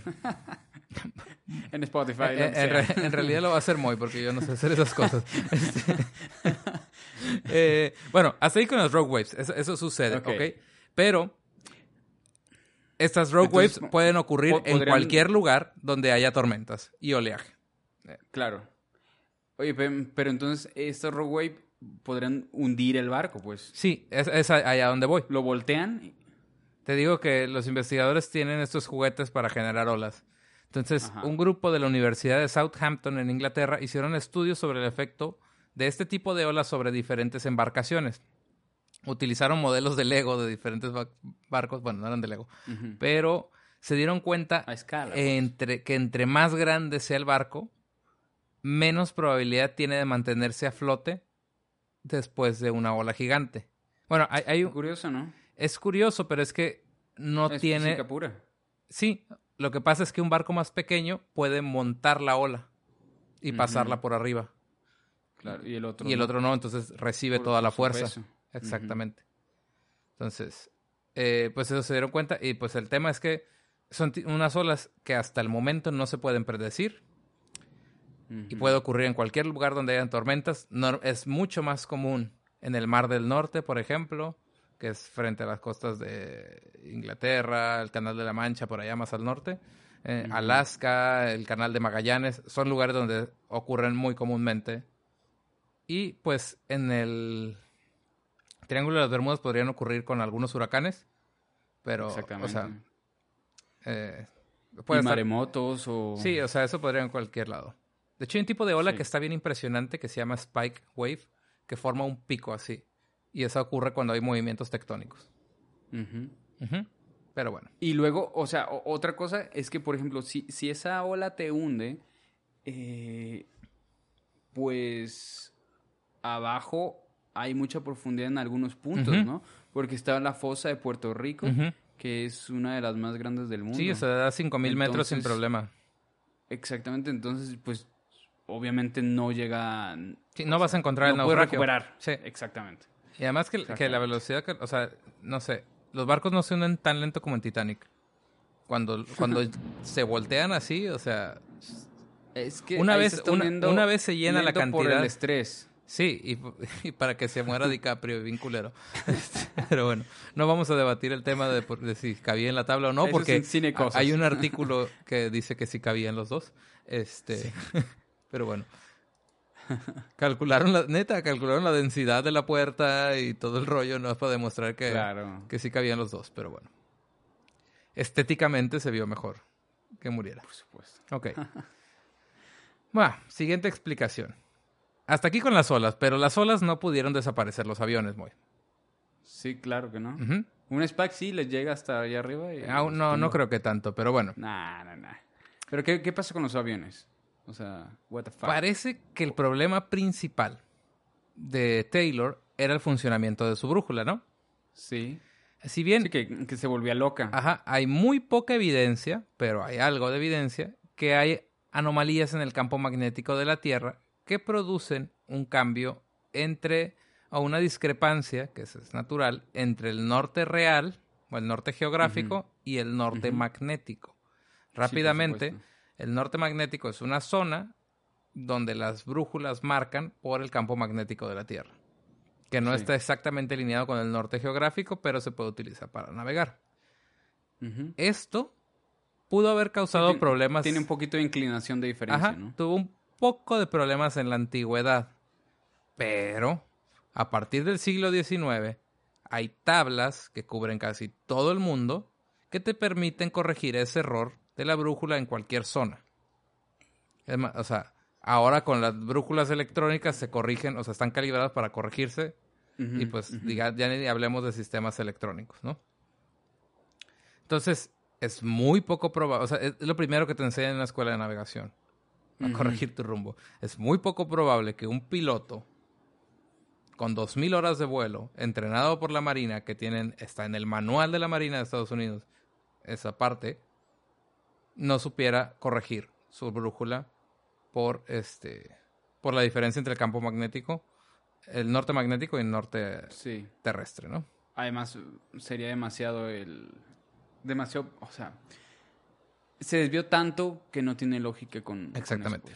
Entonces, pues no sé, no es muy esto del campo magnético no es tan y por otro O la otra sería que abajo como está la Atlántida y los Atlantes están haciendo ya cosas ahí. sí, eh, Este... Sí. eh, bueno, pero Te, te chupan para abajo. incluso es que Pues la mayoría de los pilotos y marinos están completamente entrenados para navegar sin instrumentos. Y los Sí. pescadores Pues lo- y la gente que tiene un montón de tiempo en el mar está más que entrenada o sabe perfectamente navegar sin instrumentos. Está el sol. Pues lo, lo veíamos con Franz, ¿no? Sí.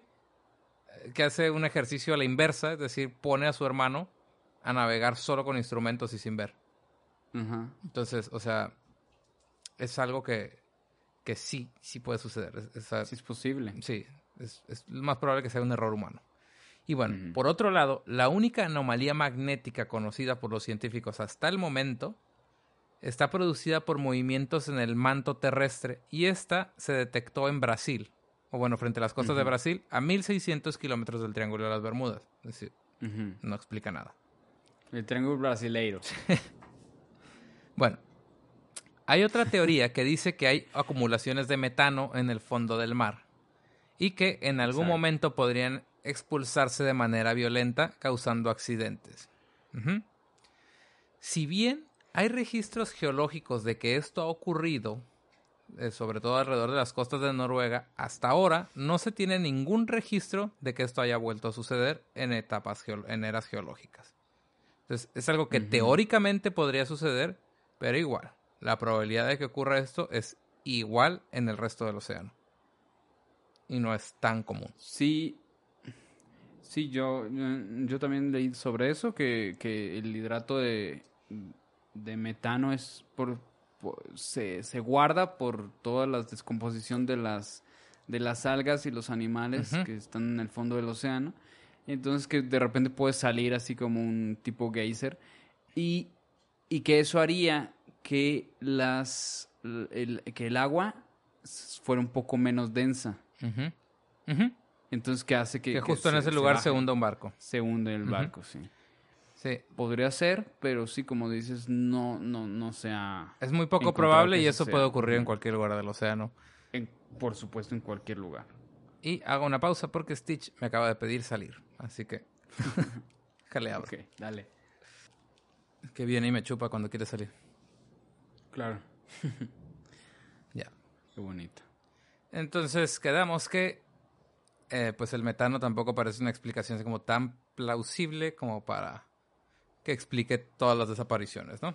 Sí, porque podría, podría explicar alguna, yo creo, pero no todas. No todas y además, o sea, uf, la probabilidad de que coincidieran los eventos es bajísima, pero Sí. bueno, eh, es una probabilidad, no es Porque un evento imposible. ten- Exacto, porque tendría que estar abajo de ti si Sí. lo pasaras. Sí, sí.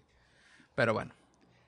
Recientemente se estrenó un documental en el Science Channel donde se muestra una imagen tomada con el espectroradiómetro llamado MODIS del satélite Terra de la NASA.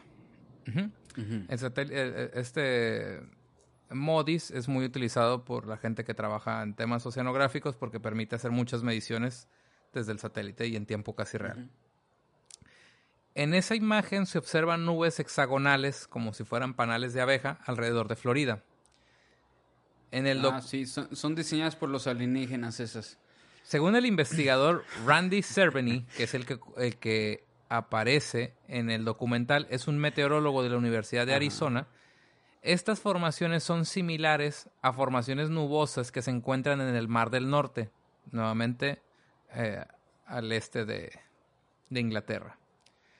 En esta zona, esas formaciones nubosas son lo que ellos le llaman air bombs, como bombas de aire, Donde básicamente son zonas donde hay una descarga, o sea, una descarga literal de aire frío del océano en un área puntual que eh, pues cae aire así como si fuera una tromba a, c- a como a 100 kilómetros por hora y que puede generar oleaje de 12 metros de manera repentina. Ujú. ¿Ok? Ok.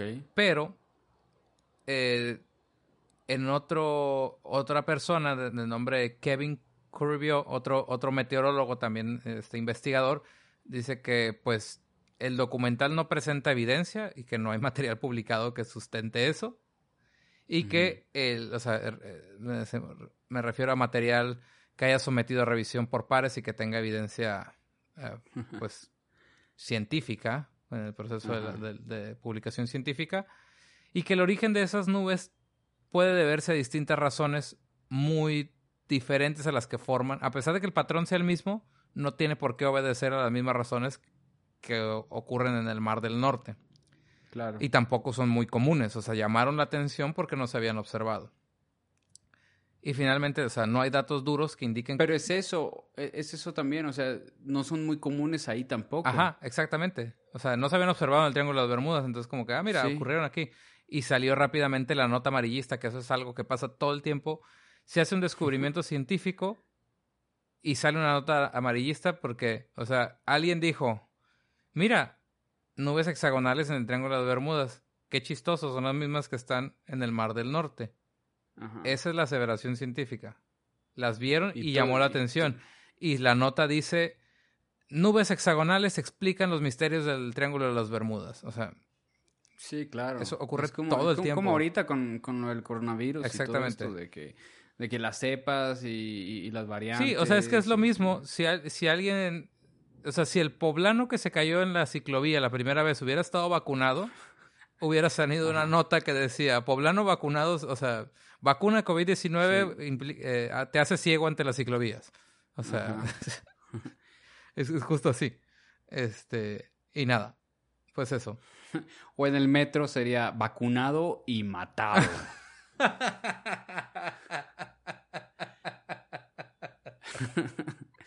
para, para- para nuestros amigos que son extranjeros, el metro es un, Es un un periódico súper amarillista. Y, de- ro- y de nota roja, tiene- y de nota roja. Sí, completamente, pero sí, sus titulares además son son súper... No eh, aguantó un balazo en la cabeza. Cosas Sí, para sí, así. sí, exactamente. Así. Este, pero bueno. Salió por cerveza y terminó deslatado. o algo así. Sí, sí. Este, pero nada, entonces está esa de, de las nubes hexagonales. Puede Ajá. ser, explica el meteorólogo, que, a ver, eh, una isla en tierra, la tierra se calienta mucho más rápido que, que el agua.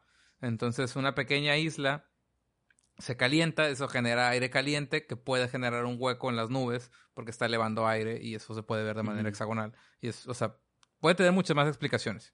No tienen que ser exactamente las mismas porque las condiciones de un área tropical no son las mismas que las que ocurren en el Mar del Norte. En el mar, de- exactamente. ¿Sí? Entonces, Sí. ya. No, y además, le- le- le- en la naturaleza hay patrones que se repiten. Y ya. Y por último, o sea, esas son como todas las explicaciones. Ustedes me dicen cuál quieren creer o cuáles les parecen más plausibles, que al final eso es lo importante. Yo voy a dejarles Ajá. esta última explicación y quiero que me digan ustedes cuál cre- si creen que esta pudiera ser una de las explicaciones más importantes de por qué ocurren cosas misteriosas en el Triángulo de las Bermudas. De acuerdo con Claro. registros de la Guardia Costera de Estados Unidos, un tercio de todos los barcos privados registrados en Estados Unidos tienen puerto dentro del Triángulo de las Bermudas. ¿Ok? El 30% de los barcos están ahí. En 2016, las estadísticas muestran que el 82% de los incidentes en la zona, que en el 82% de los incidentes en esta zona, estuvieron involucrados usuarios que no tienen entrenamiento formal en navegación. Además, Ajá. tampoco hay registros que indiquen que la frecuencia de accidentes eh, en esta zona sea mayor que cualquier otra zona del mundo si se escala este número al número de embarcaciones que la transitan, es decir, si se estandariza. Claro. Esto quiere decir Claro, sí, sí. que si hay más No, accidentes en el Triángulo de las Bermudas es porque hay más tráfico, pero en proporción Claro. es igual a cualquier otro lugar en el mundo.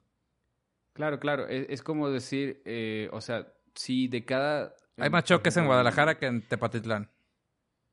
No, eh, de- decía yo, mm, frente a las costas de México pasan 100 barcos, por, por así decirlo.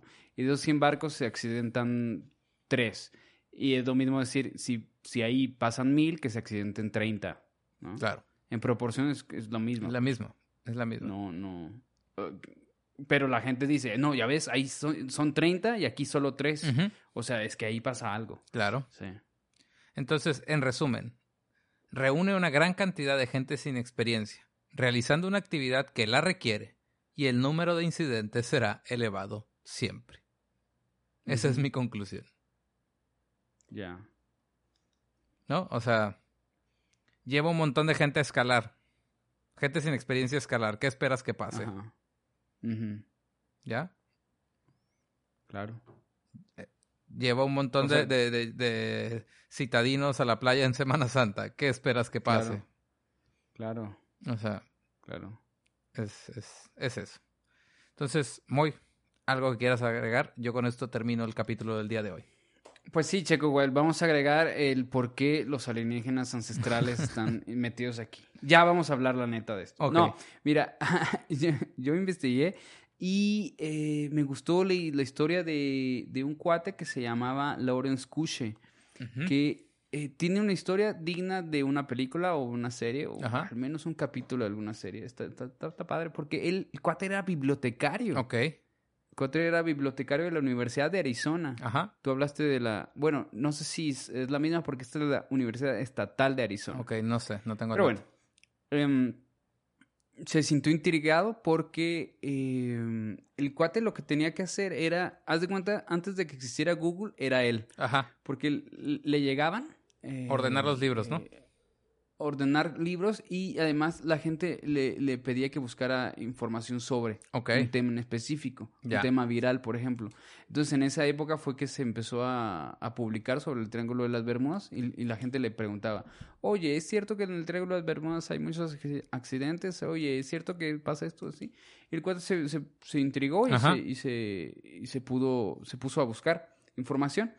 Así que, em, pues, la otra cosa que era, además de bibliotecario, es que había tenido entrenamiento de piloto aviador. ok, Entonces sabía lo que es volar y volaba. Él tenía muchas horas de vuelo. Entonces él em, quiso contraatacar a Berlitz, el que Ajá, hablaste sí, sí. hace rato. Y pues em, eh, Y, y hizo el vio las incongruencias, ¿no? Ya sé quién es. Y vi- vio las ¿Cómo, cómo- cómo incongruencias se y llama? ¿Cómo se llama? Se llama Kushe, se apellida Sí, Lawrence sí, Kushe. sí, sí, ya sé quién es. Sí, entonces Sí, leí terminó de él en este en la viaje. investigación. Ajá, terminó haciendo el viaje de Taylor. ajá, O sea, lo, terminó haciendo volando. Entonces, él, él fue el que se dio cuenta también de, de esto, de que... que se parecen. De que se parecen las islas, sí. Ajá, Entonces, hubo un momento en donde él dice que él mismo llegó a tener una mini confusión. ajá. Dijo, ah, o sea, estoy es que es en- posible confundirse. Ah, no, estoy en las Bahamas. Sí, sí, sí. Y dijo, esto se parece mucho a los Cayos de Florida. Entonces, él se dio cuenta de algunas cosas y, y sus conclusiones fueron, por ejemplo, la proporción entre buques y aviones que se informaron como perdidos y los que atraviesan sin problemas el Triángulo de las Bermudas no fue significativamente mayor que en cualquier otra área del océano. ¿Sí? Sí, Lo que decías. Y em, no debería considerarse rara, ni desproporcionada o improbable, ni misteriosa las desapariciones totales de los barcos en una zona que tiene muchísimas tormentas al año. claro. O sea, muchísimas tormentas tropicales o huracanes de los que conocemos pasan por el Triángulo de las Bermudas. Claro. Y cuando es temporada de huracanes, ahorita lo Eh, estamos es viendo. temporada de huracanes. Está, pero son cañones. Claro. O sea, son huracanes increíbles. Así que, eh, y también que las estadísticas de los casos fueron exageradas muchas veces. O sea, por ejemplo, algunos botes informados como perdidos eh, sí habían regresado a los. Y a los nadie dice puertos, que sí pero con volvieron. un retraso. Exactamente. Sí, O- como, por ejemplo, o, con o es- o queda la nota, ¿no? O sea, desaparece barco y ya después la nota de ya lo encontraron no se vuelve Ajá. tan viral. Digo, a- a- Exactamente. ahorita, pero... Exactamente. Y entonces se suma más bien a las desapariciones. Y, por ejemplo, había uno, había uno que, que se llamaba el Rosalie y había otro que se llamaba el Rossi- Rossini o algo así, pero eran nombres de barcos muy parecidos y se había atribuido que se había perdido en el, en El el- Triángulo de las Bermudas. en el Triángulo de las Bermudas, pero Andaba eran dos barcos diferentes con, con 40 años de, Ya, de diferencia. De, de diferencia. Ah, viajes en el tiempo. No, no, no. Pero lo chistoso era que probablemente lo que decían es que, o sea, probablemente se había, el, el Rosalie se había eh, cambiado de nombre, pues. Ok, Entonces, sí, se pudo hundir después, pero con otro nombre. ¿no? ya. A veces cuando cambia de dueño o se vende o se pinta, pues, se le cambia el nombre y ya, no pasa nada. Y, eh, por ejemplo, se supone que Berlitz en su, en su libro este del Triángulo de las Bermudas eh, informaba algunas cosas mal, como por ejemplo que un barco había desaparecido en un día de sol, Ajá. mientras que los informes del tiempo indicaban otra que cosa. había Es lo que te decía con, con que, tropical, por con que ejemplo. Berlitz justamente es el que le cambia el color al agua. Sí, O sea, ha- hace ese tipo de- discrepancias. O su narrativa no es consistente.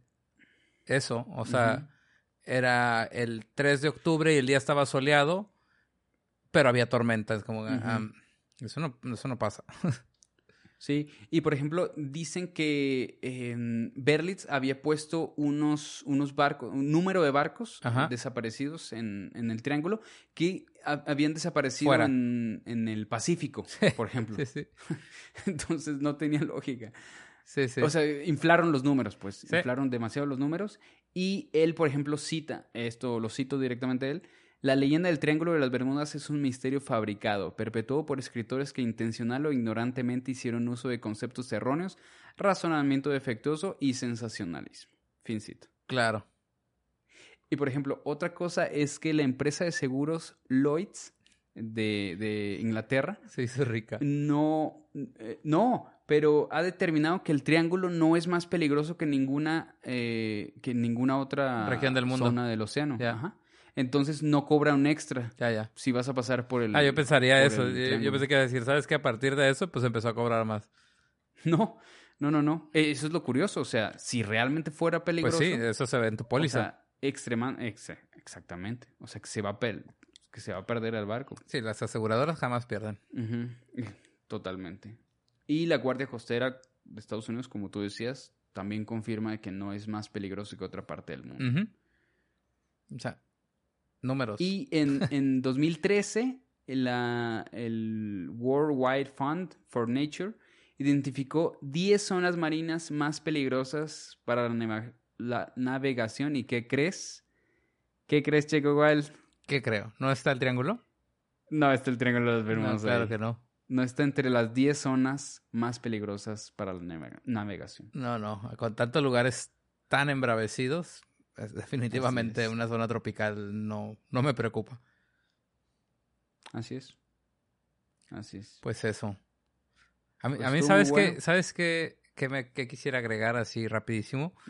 Que en mi poca experiencia navegando en, el en un parque arrecifal, como es el parque arrecifal veracruzano, Eh, las veces que me tocaba a mí navegar, o sea, yo manejar la embarcación, iba muy nervioso por no saber, no conocer exactamente dónde estaban todos los bajos, porque tú vas navegando y de repente, de la nada, te aparece un banco de arena y la profundidad pasa de 30 metros a 30 centímetros. Y si no sabes, o sea, si no sabes por dónde están, no, no los traes marcados en, tu, en tu carta, lo que quieras, pues sí, sí, sí. pues, o sea, es, es un accidente. En calles. En calles, en calles, ¿no? Que si bien un encallamiento puede ser que no produzca que se hunda el barco, porque ahí va a quedar y que desaparezca, sí puede producir un accidente, ¿no? Sí, y me imagino que alrededor de, de esta zona debe haber muchos bancos ahí Sí. y arrecifes. Y- que finalmente es una que- zona de naufragios de piratas, sí, por esta misma y- razón. Y, y también lo que decían es que hay unos agujeros azules que, que son cuevas submarinas que se les, que se les, o sea, se les desplomó la tapa, entonces que queda así el, el agujero, ¿no? Los Blue Holes, Y- en Belice hay uno, Ajá. muy famoso. Sí, muy famoso, exactamente. Entonces, ahí pasan muchas corrientes marinas de repente. Entonces, eso puede también Sí. ayudar a que, a que se hunda. O la otra, pues la corriente del Golfo, Checo. Claro, La corriente es de las más, que pasa es de las ahí. más fuertes. Es de las más fuertes y la, y la, y- y la más larga también. Entonces, dicen que... Y muy eso- cálida. por, por eso también desaparecen muchos barcos y aviones. Porque en, en lo que cayó y, y se lo llevó... Ujú. Del arrastre Cuando tú vas a es- rescatarlo, ya ya, se- no ya está se desplazó, O sea, está claro. a cinco días de, de, de navegación. Sí, no, la, la, la fuerza de la corriente de Golfo es bastante. Tiene un des- Ujú. creo que es el desplazamiento ma- mayor de, no, no recuerdo ahorita la velocidad, pero de las corrientes marinas es de las más fuertes. Ujú. Entonces, sí, esa puede ser otra explicación. Y fíjate que ahorita que me acuerdo, quiero cerrar con un último dato y, y la, y la comprobación máxima de que el Triángulo de las Bermudas es una farsa. Este, tengo un amigo que estuvo trabajando en el Triángulo de las Bermudas. Y desapareció. No, no desapareció. Fue y volvió. Este Marty te, te, te, habló de ahí. Fue y volvió. Él estuvo en, en Bimini, en el Shark Lab, trabajando. Ahí, Órale. este, Abel, un saludo. Es la persona a la A que le ver. ocurren más cosas en el mundo. Y las cosas más raras. Más que a ti, que te Sí, han no. ocurrido O sea, a a- mí me atropelló un Wow. yate, pero a- Abel se lleva, o sea, se, Ok, se invitas al cuartel un día. se lleva el premio. Si Abel fue y volvió del Triángulo de las Bermudas, no puede haber nada extraordinario ahí. Va, muy bien. Cerrado. Caso, Caso cerrado. cerrado. Como dijera la doctora Polo, caso cerrado.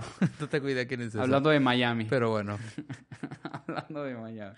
¿Música, Sí. Moy? ¿O vamos a las fuentes? Bueno, más bien, No, vamos a las fuentes primero Vamos a la y luego ya vamos a la sí. música. Yeah. Este, las fuentes, historia del vuelo 19 desde el sitio del Museo de Historia Naval de Lauderdale, eh, el podcast Coffee with Jeff, que habla del vuelo 19 y el Triángulo de las Bermudas, la página de la NOAA, que es el Triángulo de las Bermudas, Guardia Costera de Estados Unidos, y artículos de Life Science sobre entrevistas a científicos sobre el Triángulo de las Bermudas. ¿Por qué me gusta Life Science? Si, con- si no conocen el sitio, búsquenlo. Este es un sitio de divulgación, pero los escritores normalmente tienen una formación académica en el área del artículo que están trabajando. Entonces, y al final de cada artículo en el sitio viene el currículum de quien lo escribió. Entonces, por ejemplo, o Mm. sea, está este artículo de no sé quién y abajo el, el que lo escribió dice con un doctorado en meteorología, bla, bla, bla, bla, bla, bla, experiencia en esto y esto y esto y esto. Habrá que Mm. comprobar si lo es, pero, o sea, es gente que Pero sabe de lo que está hablando. Está puesto ahí. Ya te lo ponen como su carta de presentación, digamos. Así es. Por eso, ese sitio está bastante bueno. Si lo quieren Ujú. consultar para o- no nada más este tema, sino muchos otros temas de, de divulgación de ciencia, vale la pena.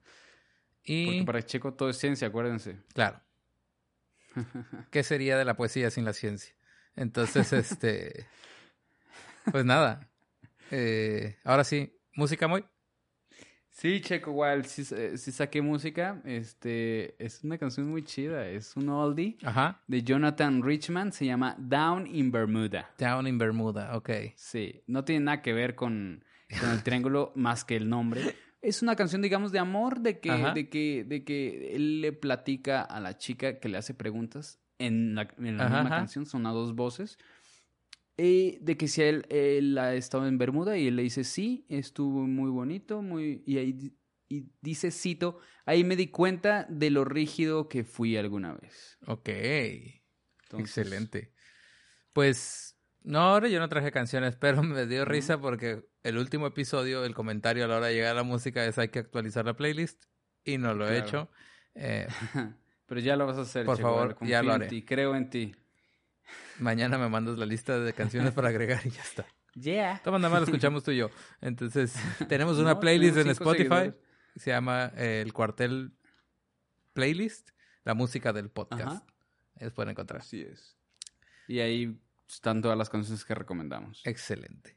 Para que se acuerden, Oye, pero- para que se acuerden eh, de nuestros episodios cuando estén escuchando esa playlist y la pongan en alguna fiesta y digan, Sí. ¿sabías que el Triángulo de las Bermudas no es real? Cuando estén escuchando, este, ¿cómo es? Welcome to Bermuda o ¿cómo era? Down to Bermuda. Down to Bermuda.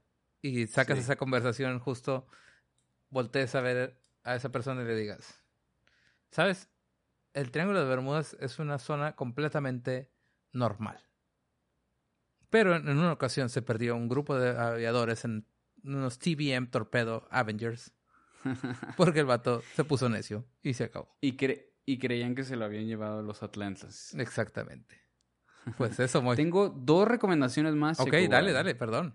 no, no es de música. Ajá. Una eh, nos ponemos frikis y nos vamos a los videojuegos. Ok. Porque así como la canción que se llama Down to Bermuda, hay un videojuego que se llama Down to Bermuda. Ok. Se puede jugar en, en computadora, en- Ajá. eh, te lo descargas aquí en Steam Ok. o en Nintendo DS. Creo que, es- creo que hay otra plataforma más, se llama Down in, Down in Bermuda, el videojuego. Es un videojuego de aventuras eh, donde tienes que resolver puzzles Ajá. y, y, pues Puzzles como para nuestros amigos españoles. Puzzles. Puzzle. sí. Eh, y de misterios y secretos y que, que te va llevando de isla en isla. Se supone que tú eres un, un aventurero que se perdió en Bermuda Ajá. y tienes que viajar por seis islas diferentes hasta poder volver a tu casa. Ok. Suena algo que jamás voy a jugar. Pero Dice si, alguien- está muy divertido. si a alguien le gusta, adelante. Y la otra es un- una serie en Netflix que se llama Mundo Misterioso. Ok. El capítulo 1 hablan del el Triángulo de las Bermudas. Explican más o menos lo que, lo que nosotros hemos hablado aquí. En, ellos lo explican en 20 minutos. La curiosidad, Yo juré que iba a ser un episodio corto y mira. la curiosidad es que es una serie brasileña, entonces este, eh, eh, pues están en portugués. Ya. Muy bien. Muy divertido. Pero sí está, está, está bueno. Y además, lo, lo chido de- del capítulo, me lo acabo de ver hoy, es que, pues obviamente, eh, ponen gráficos y ponen eh, tomas de las Bermudas, ¿no? Ok. De, de los barcos abandonados y cosas así. Ok, ok. Que- ah, que, que otra cosa interesante es que, eh, además de las desapariciones, Ajá. además de los accidentes, o sea, de que ya no encuentran restos, han encontrado barcos, obviamente, que, que encuentran los barcos fantasmas, pues, porque están vacíos, no, no tienen nada de... de- Entonces dicen que, que una de las explicaciones para eso es que saliendo del, del, bar- del, del barco de las Bermudas, saliendo del Triángulo de las Bermudas Ajá. está e- eso que llamábamos el Mar de los Sargazos, Ok. que, que es, es un lugar donde se traban los barcos, ¿no? Y, y tiene esta, esta falta de oleaje y esta falta de aire, en donde los, los barcos antiguamente se quedaban así, varados casi Ajá. casi. Así que eh, imagínate, tú que has estado tanto tiempo en el mar, o sea, has estado días en el mar, Ajá. es a lo que voy, tú sabes que la mente humana puede jugarte chueco. Claro, claro. Entonces hab- había gente que se volvía loca ahí, literalmente, o que se desesperaba simplemente y se subía a los barcos más pequeños, a los botecitos más pequeños donde podías remar y te ibas de ahí. Entonces ya estabas en Cuba, en Puerto Rico, pisteando ron a gusto. Y tu barco se quedaba fantasma. Claro. Entonces era lo que encontraban después otras personas y decían, ah, no, qué horror. Se los- La, la oda se del viejo robaron". marinero. Sí, claro. Y de hecho hay una historia en donde encuentran a puros animales, o sea, ninguna persona y solo animales. Y había un gato, unos perros. Ah, el arca de Noé. la- El arca de Noé, sí, Noé. No, pe- pero lo chistoso era ¿Eran dos que- de cada uno? No, Ah, entonces eh, no de hecho solo, solo había un gato. Y, y- y- y aquí, lo, aquí lo chistoso es que obviamente la, la creatividad humana, ¿no? Que, que decían que habían desaparecido todos los seres humanos, pero el gato, cuando lo agarraron, estaba sonriendo. Órale, órale, órale. Oye, Moy, una pregunta rápida. ¿Tú sabes cuál es el último animal del arca de Noé? ¿El delfín?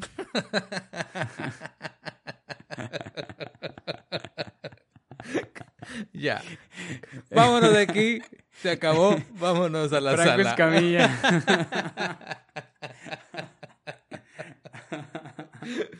Vámonos. Vámonos, Vámonos a la sala.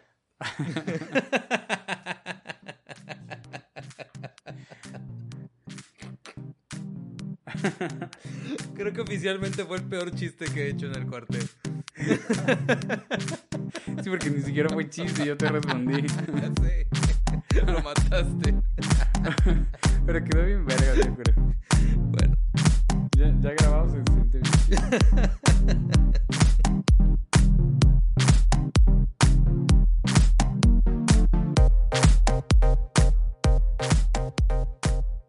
Bienvenidas y bienvenidos a la sala, la sala del diablo, la sala de los alienígenas y los atlantes, la sala perdida del triángulo de las Bermudas.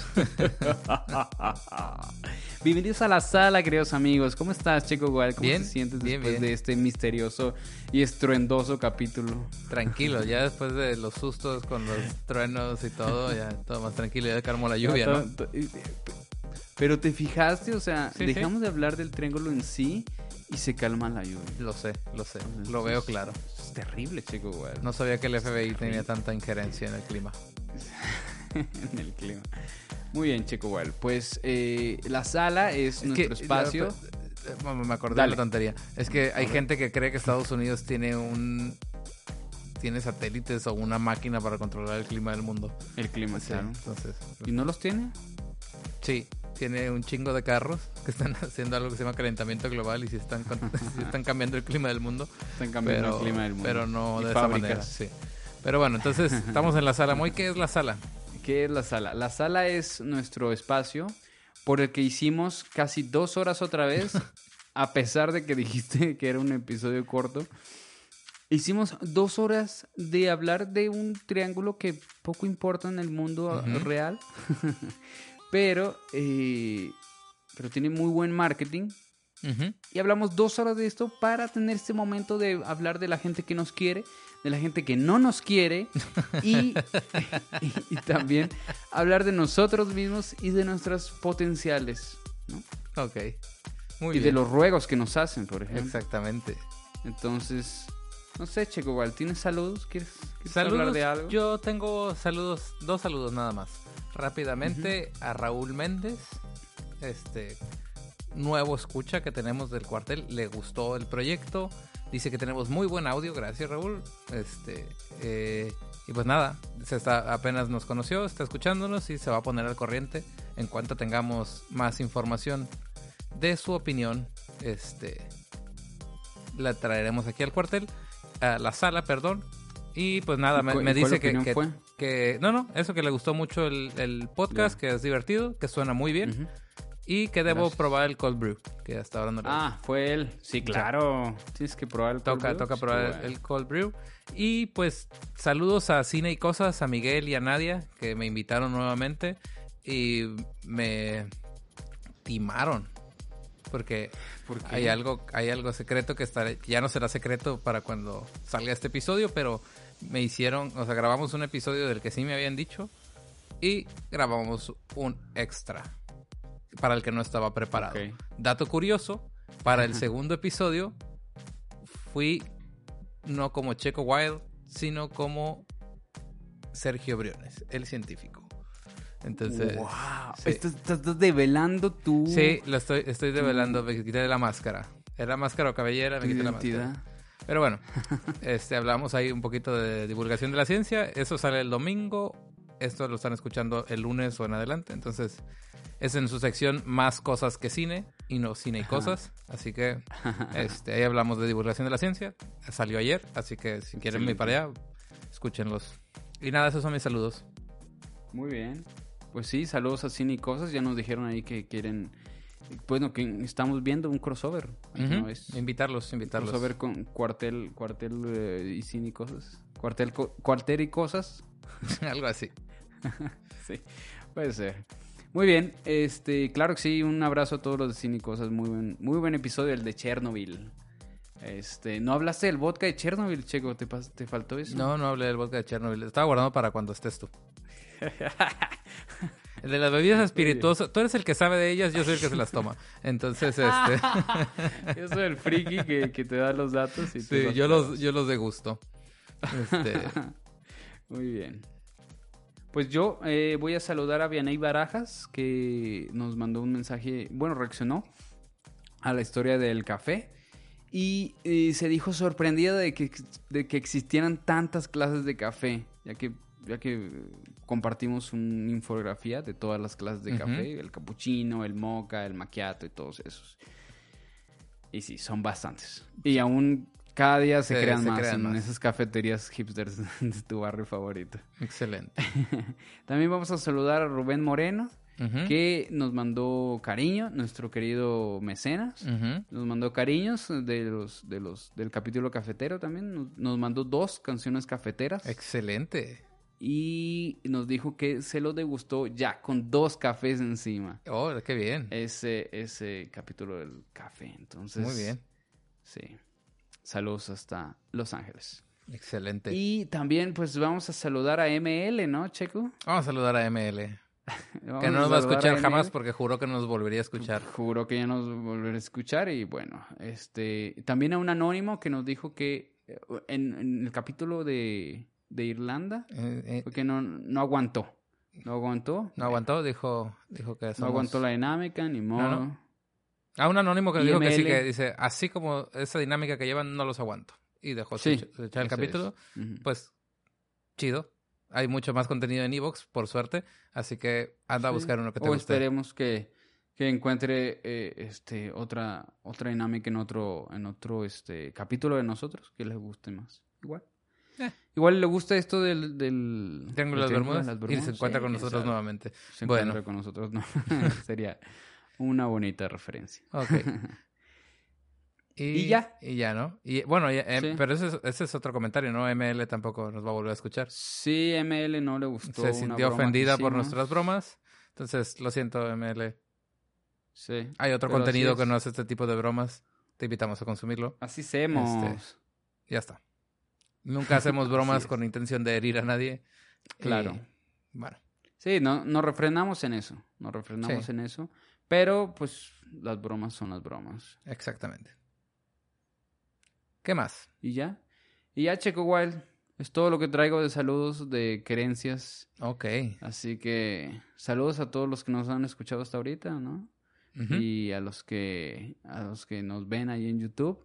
Ya estamos cercanos a llegar a los a los 500 Suscriptores en Evox, sí. en Evox, sí. Exactamente. Entonces, pues Sí. bueno, para los que estén en YouTube, ya saben, nos hace, nos ayuda muchísimo comentarios, suscripción, campanita, En todos todo. lugares. Bueno, en todos en todas las plataformas, la suscripción, la campanita, los comentarios, compartir, este, Instagram. ¿Dónde nos pueden encontrar, muy? Pues, y también, además de que nos pueden compartir, pues nos da mucho gusto que nos digan lo que les parece el cuartel, lo que Claro, significa claro, para los ustedes el comentarios. cuartel.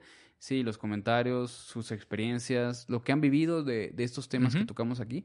Y nos pueden decir eso en la caja de comentarios de Evox.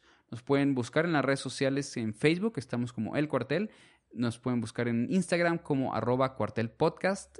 Y nos pueden mandar mensajes privados en Gmail, en cuartelpodcast arroba gmail.com. Excelente. Si Y- son boomers. y- y Exactamente. creyeron todo lo del Triángulo de las Bermudas y vivían asustados por viajar ahí, pues nos pueden mandar un Gmail. Y si ya te problema. vacunaste, probablemente puedes usar Gmail, así que no pasa nada. Este, Sí. ¿Qué más? Ah, una cosa muy importante, Moy. ¿Cómo nos vamos a hacer ricos? Ajá, ok. Nos pueden dar nuestro billuyo, su billuyo, perdón, y pueden adelgazar su cartera en buymeacoffee.com barra cuartel podcast. Este dinero lo utilizamos para seguir haciendo contenido para poder tener algo que beber mientras hablamos, ya sea agua, cerveza o la bebida de tu preferencia, es necesario para continuar. Te lo Así agradecemos. Y si no puedes es. ayudarnos de esta manera, si no eres, si eres menor de edad y no puedes eh, pagar o depositar o hacer transferencias bancarias, no te preocupes. quitarle la, la tarjeta a tus papás. Sí, guarda bien los tres numeritos de atrás, son bien útiles. Sí. Este, pero bueno, si no puedes hacer eso, no te incitamos a que lo hagas. screenshot. Y eh, comparte, comenta y todo eso nos ayuda muchísimo. Así es. Y si eres un alienígena que nos está oyendo, por favor, dile a Checo que sí existes. Eso estaría genial. Eso, es- eso, es- sí, eso es porque algo que estaría es, genial. es una revisión por pares, por tríos. Sí.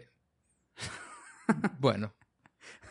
Sí, no queda nada más, Muy bien, Checo. Hay que despedirnos.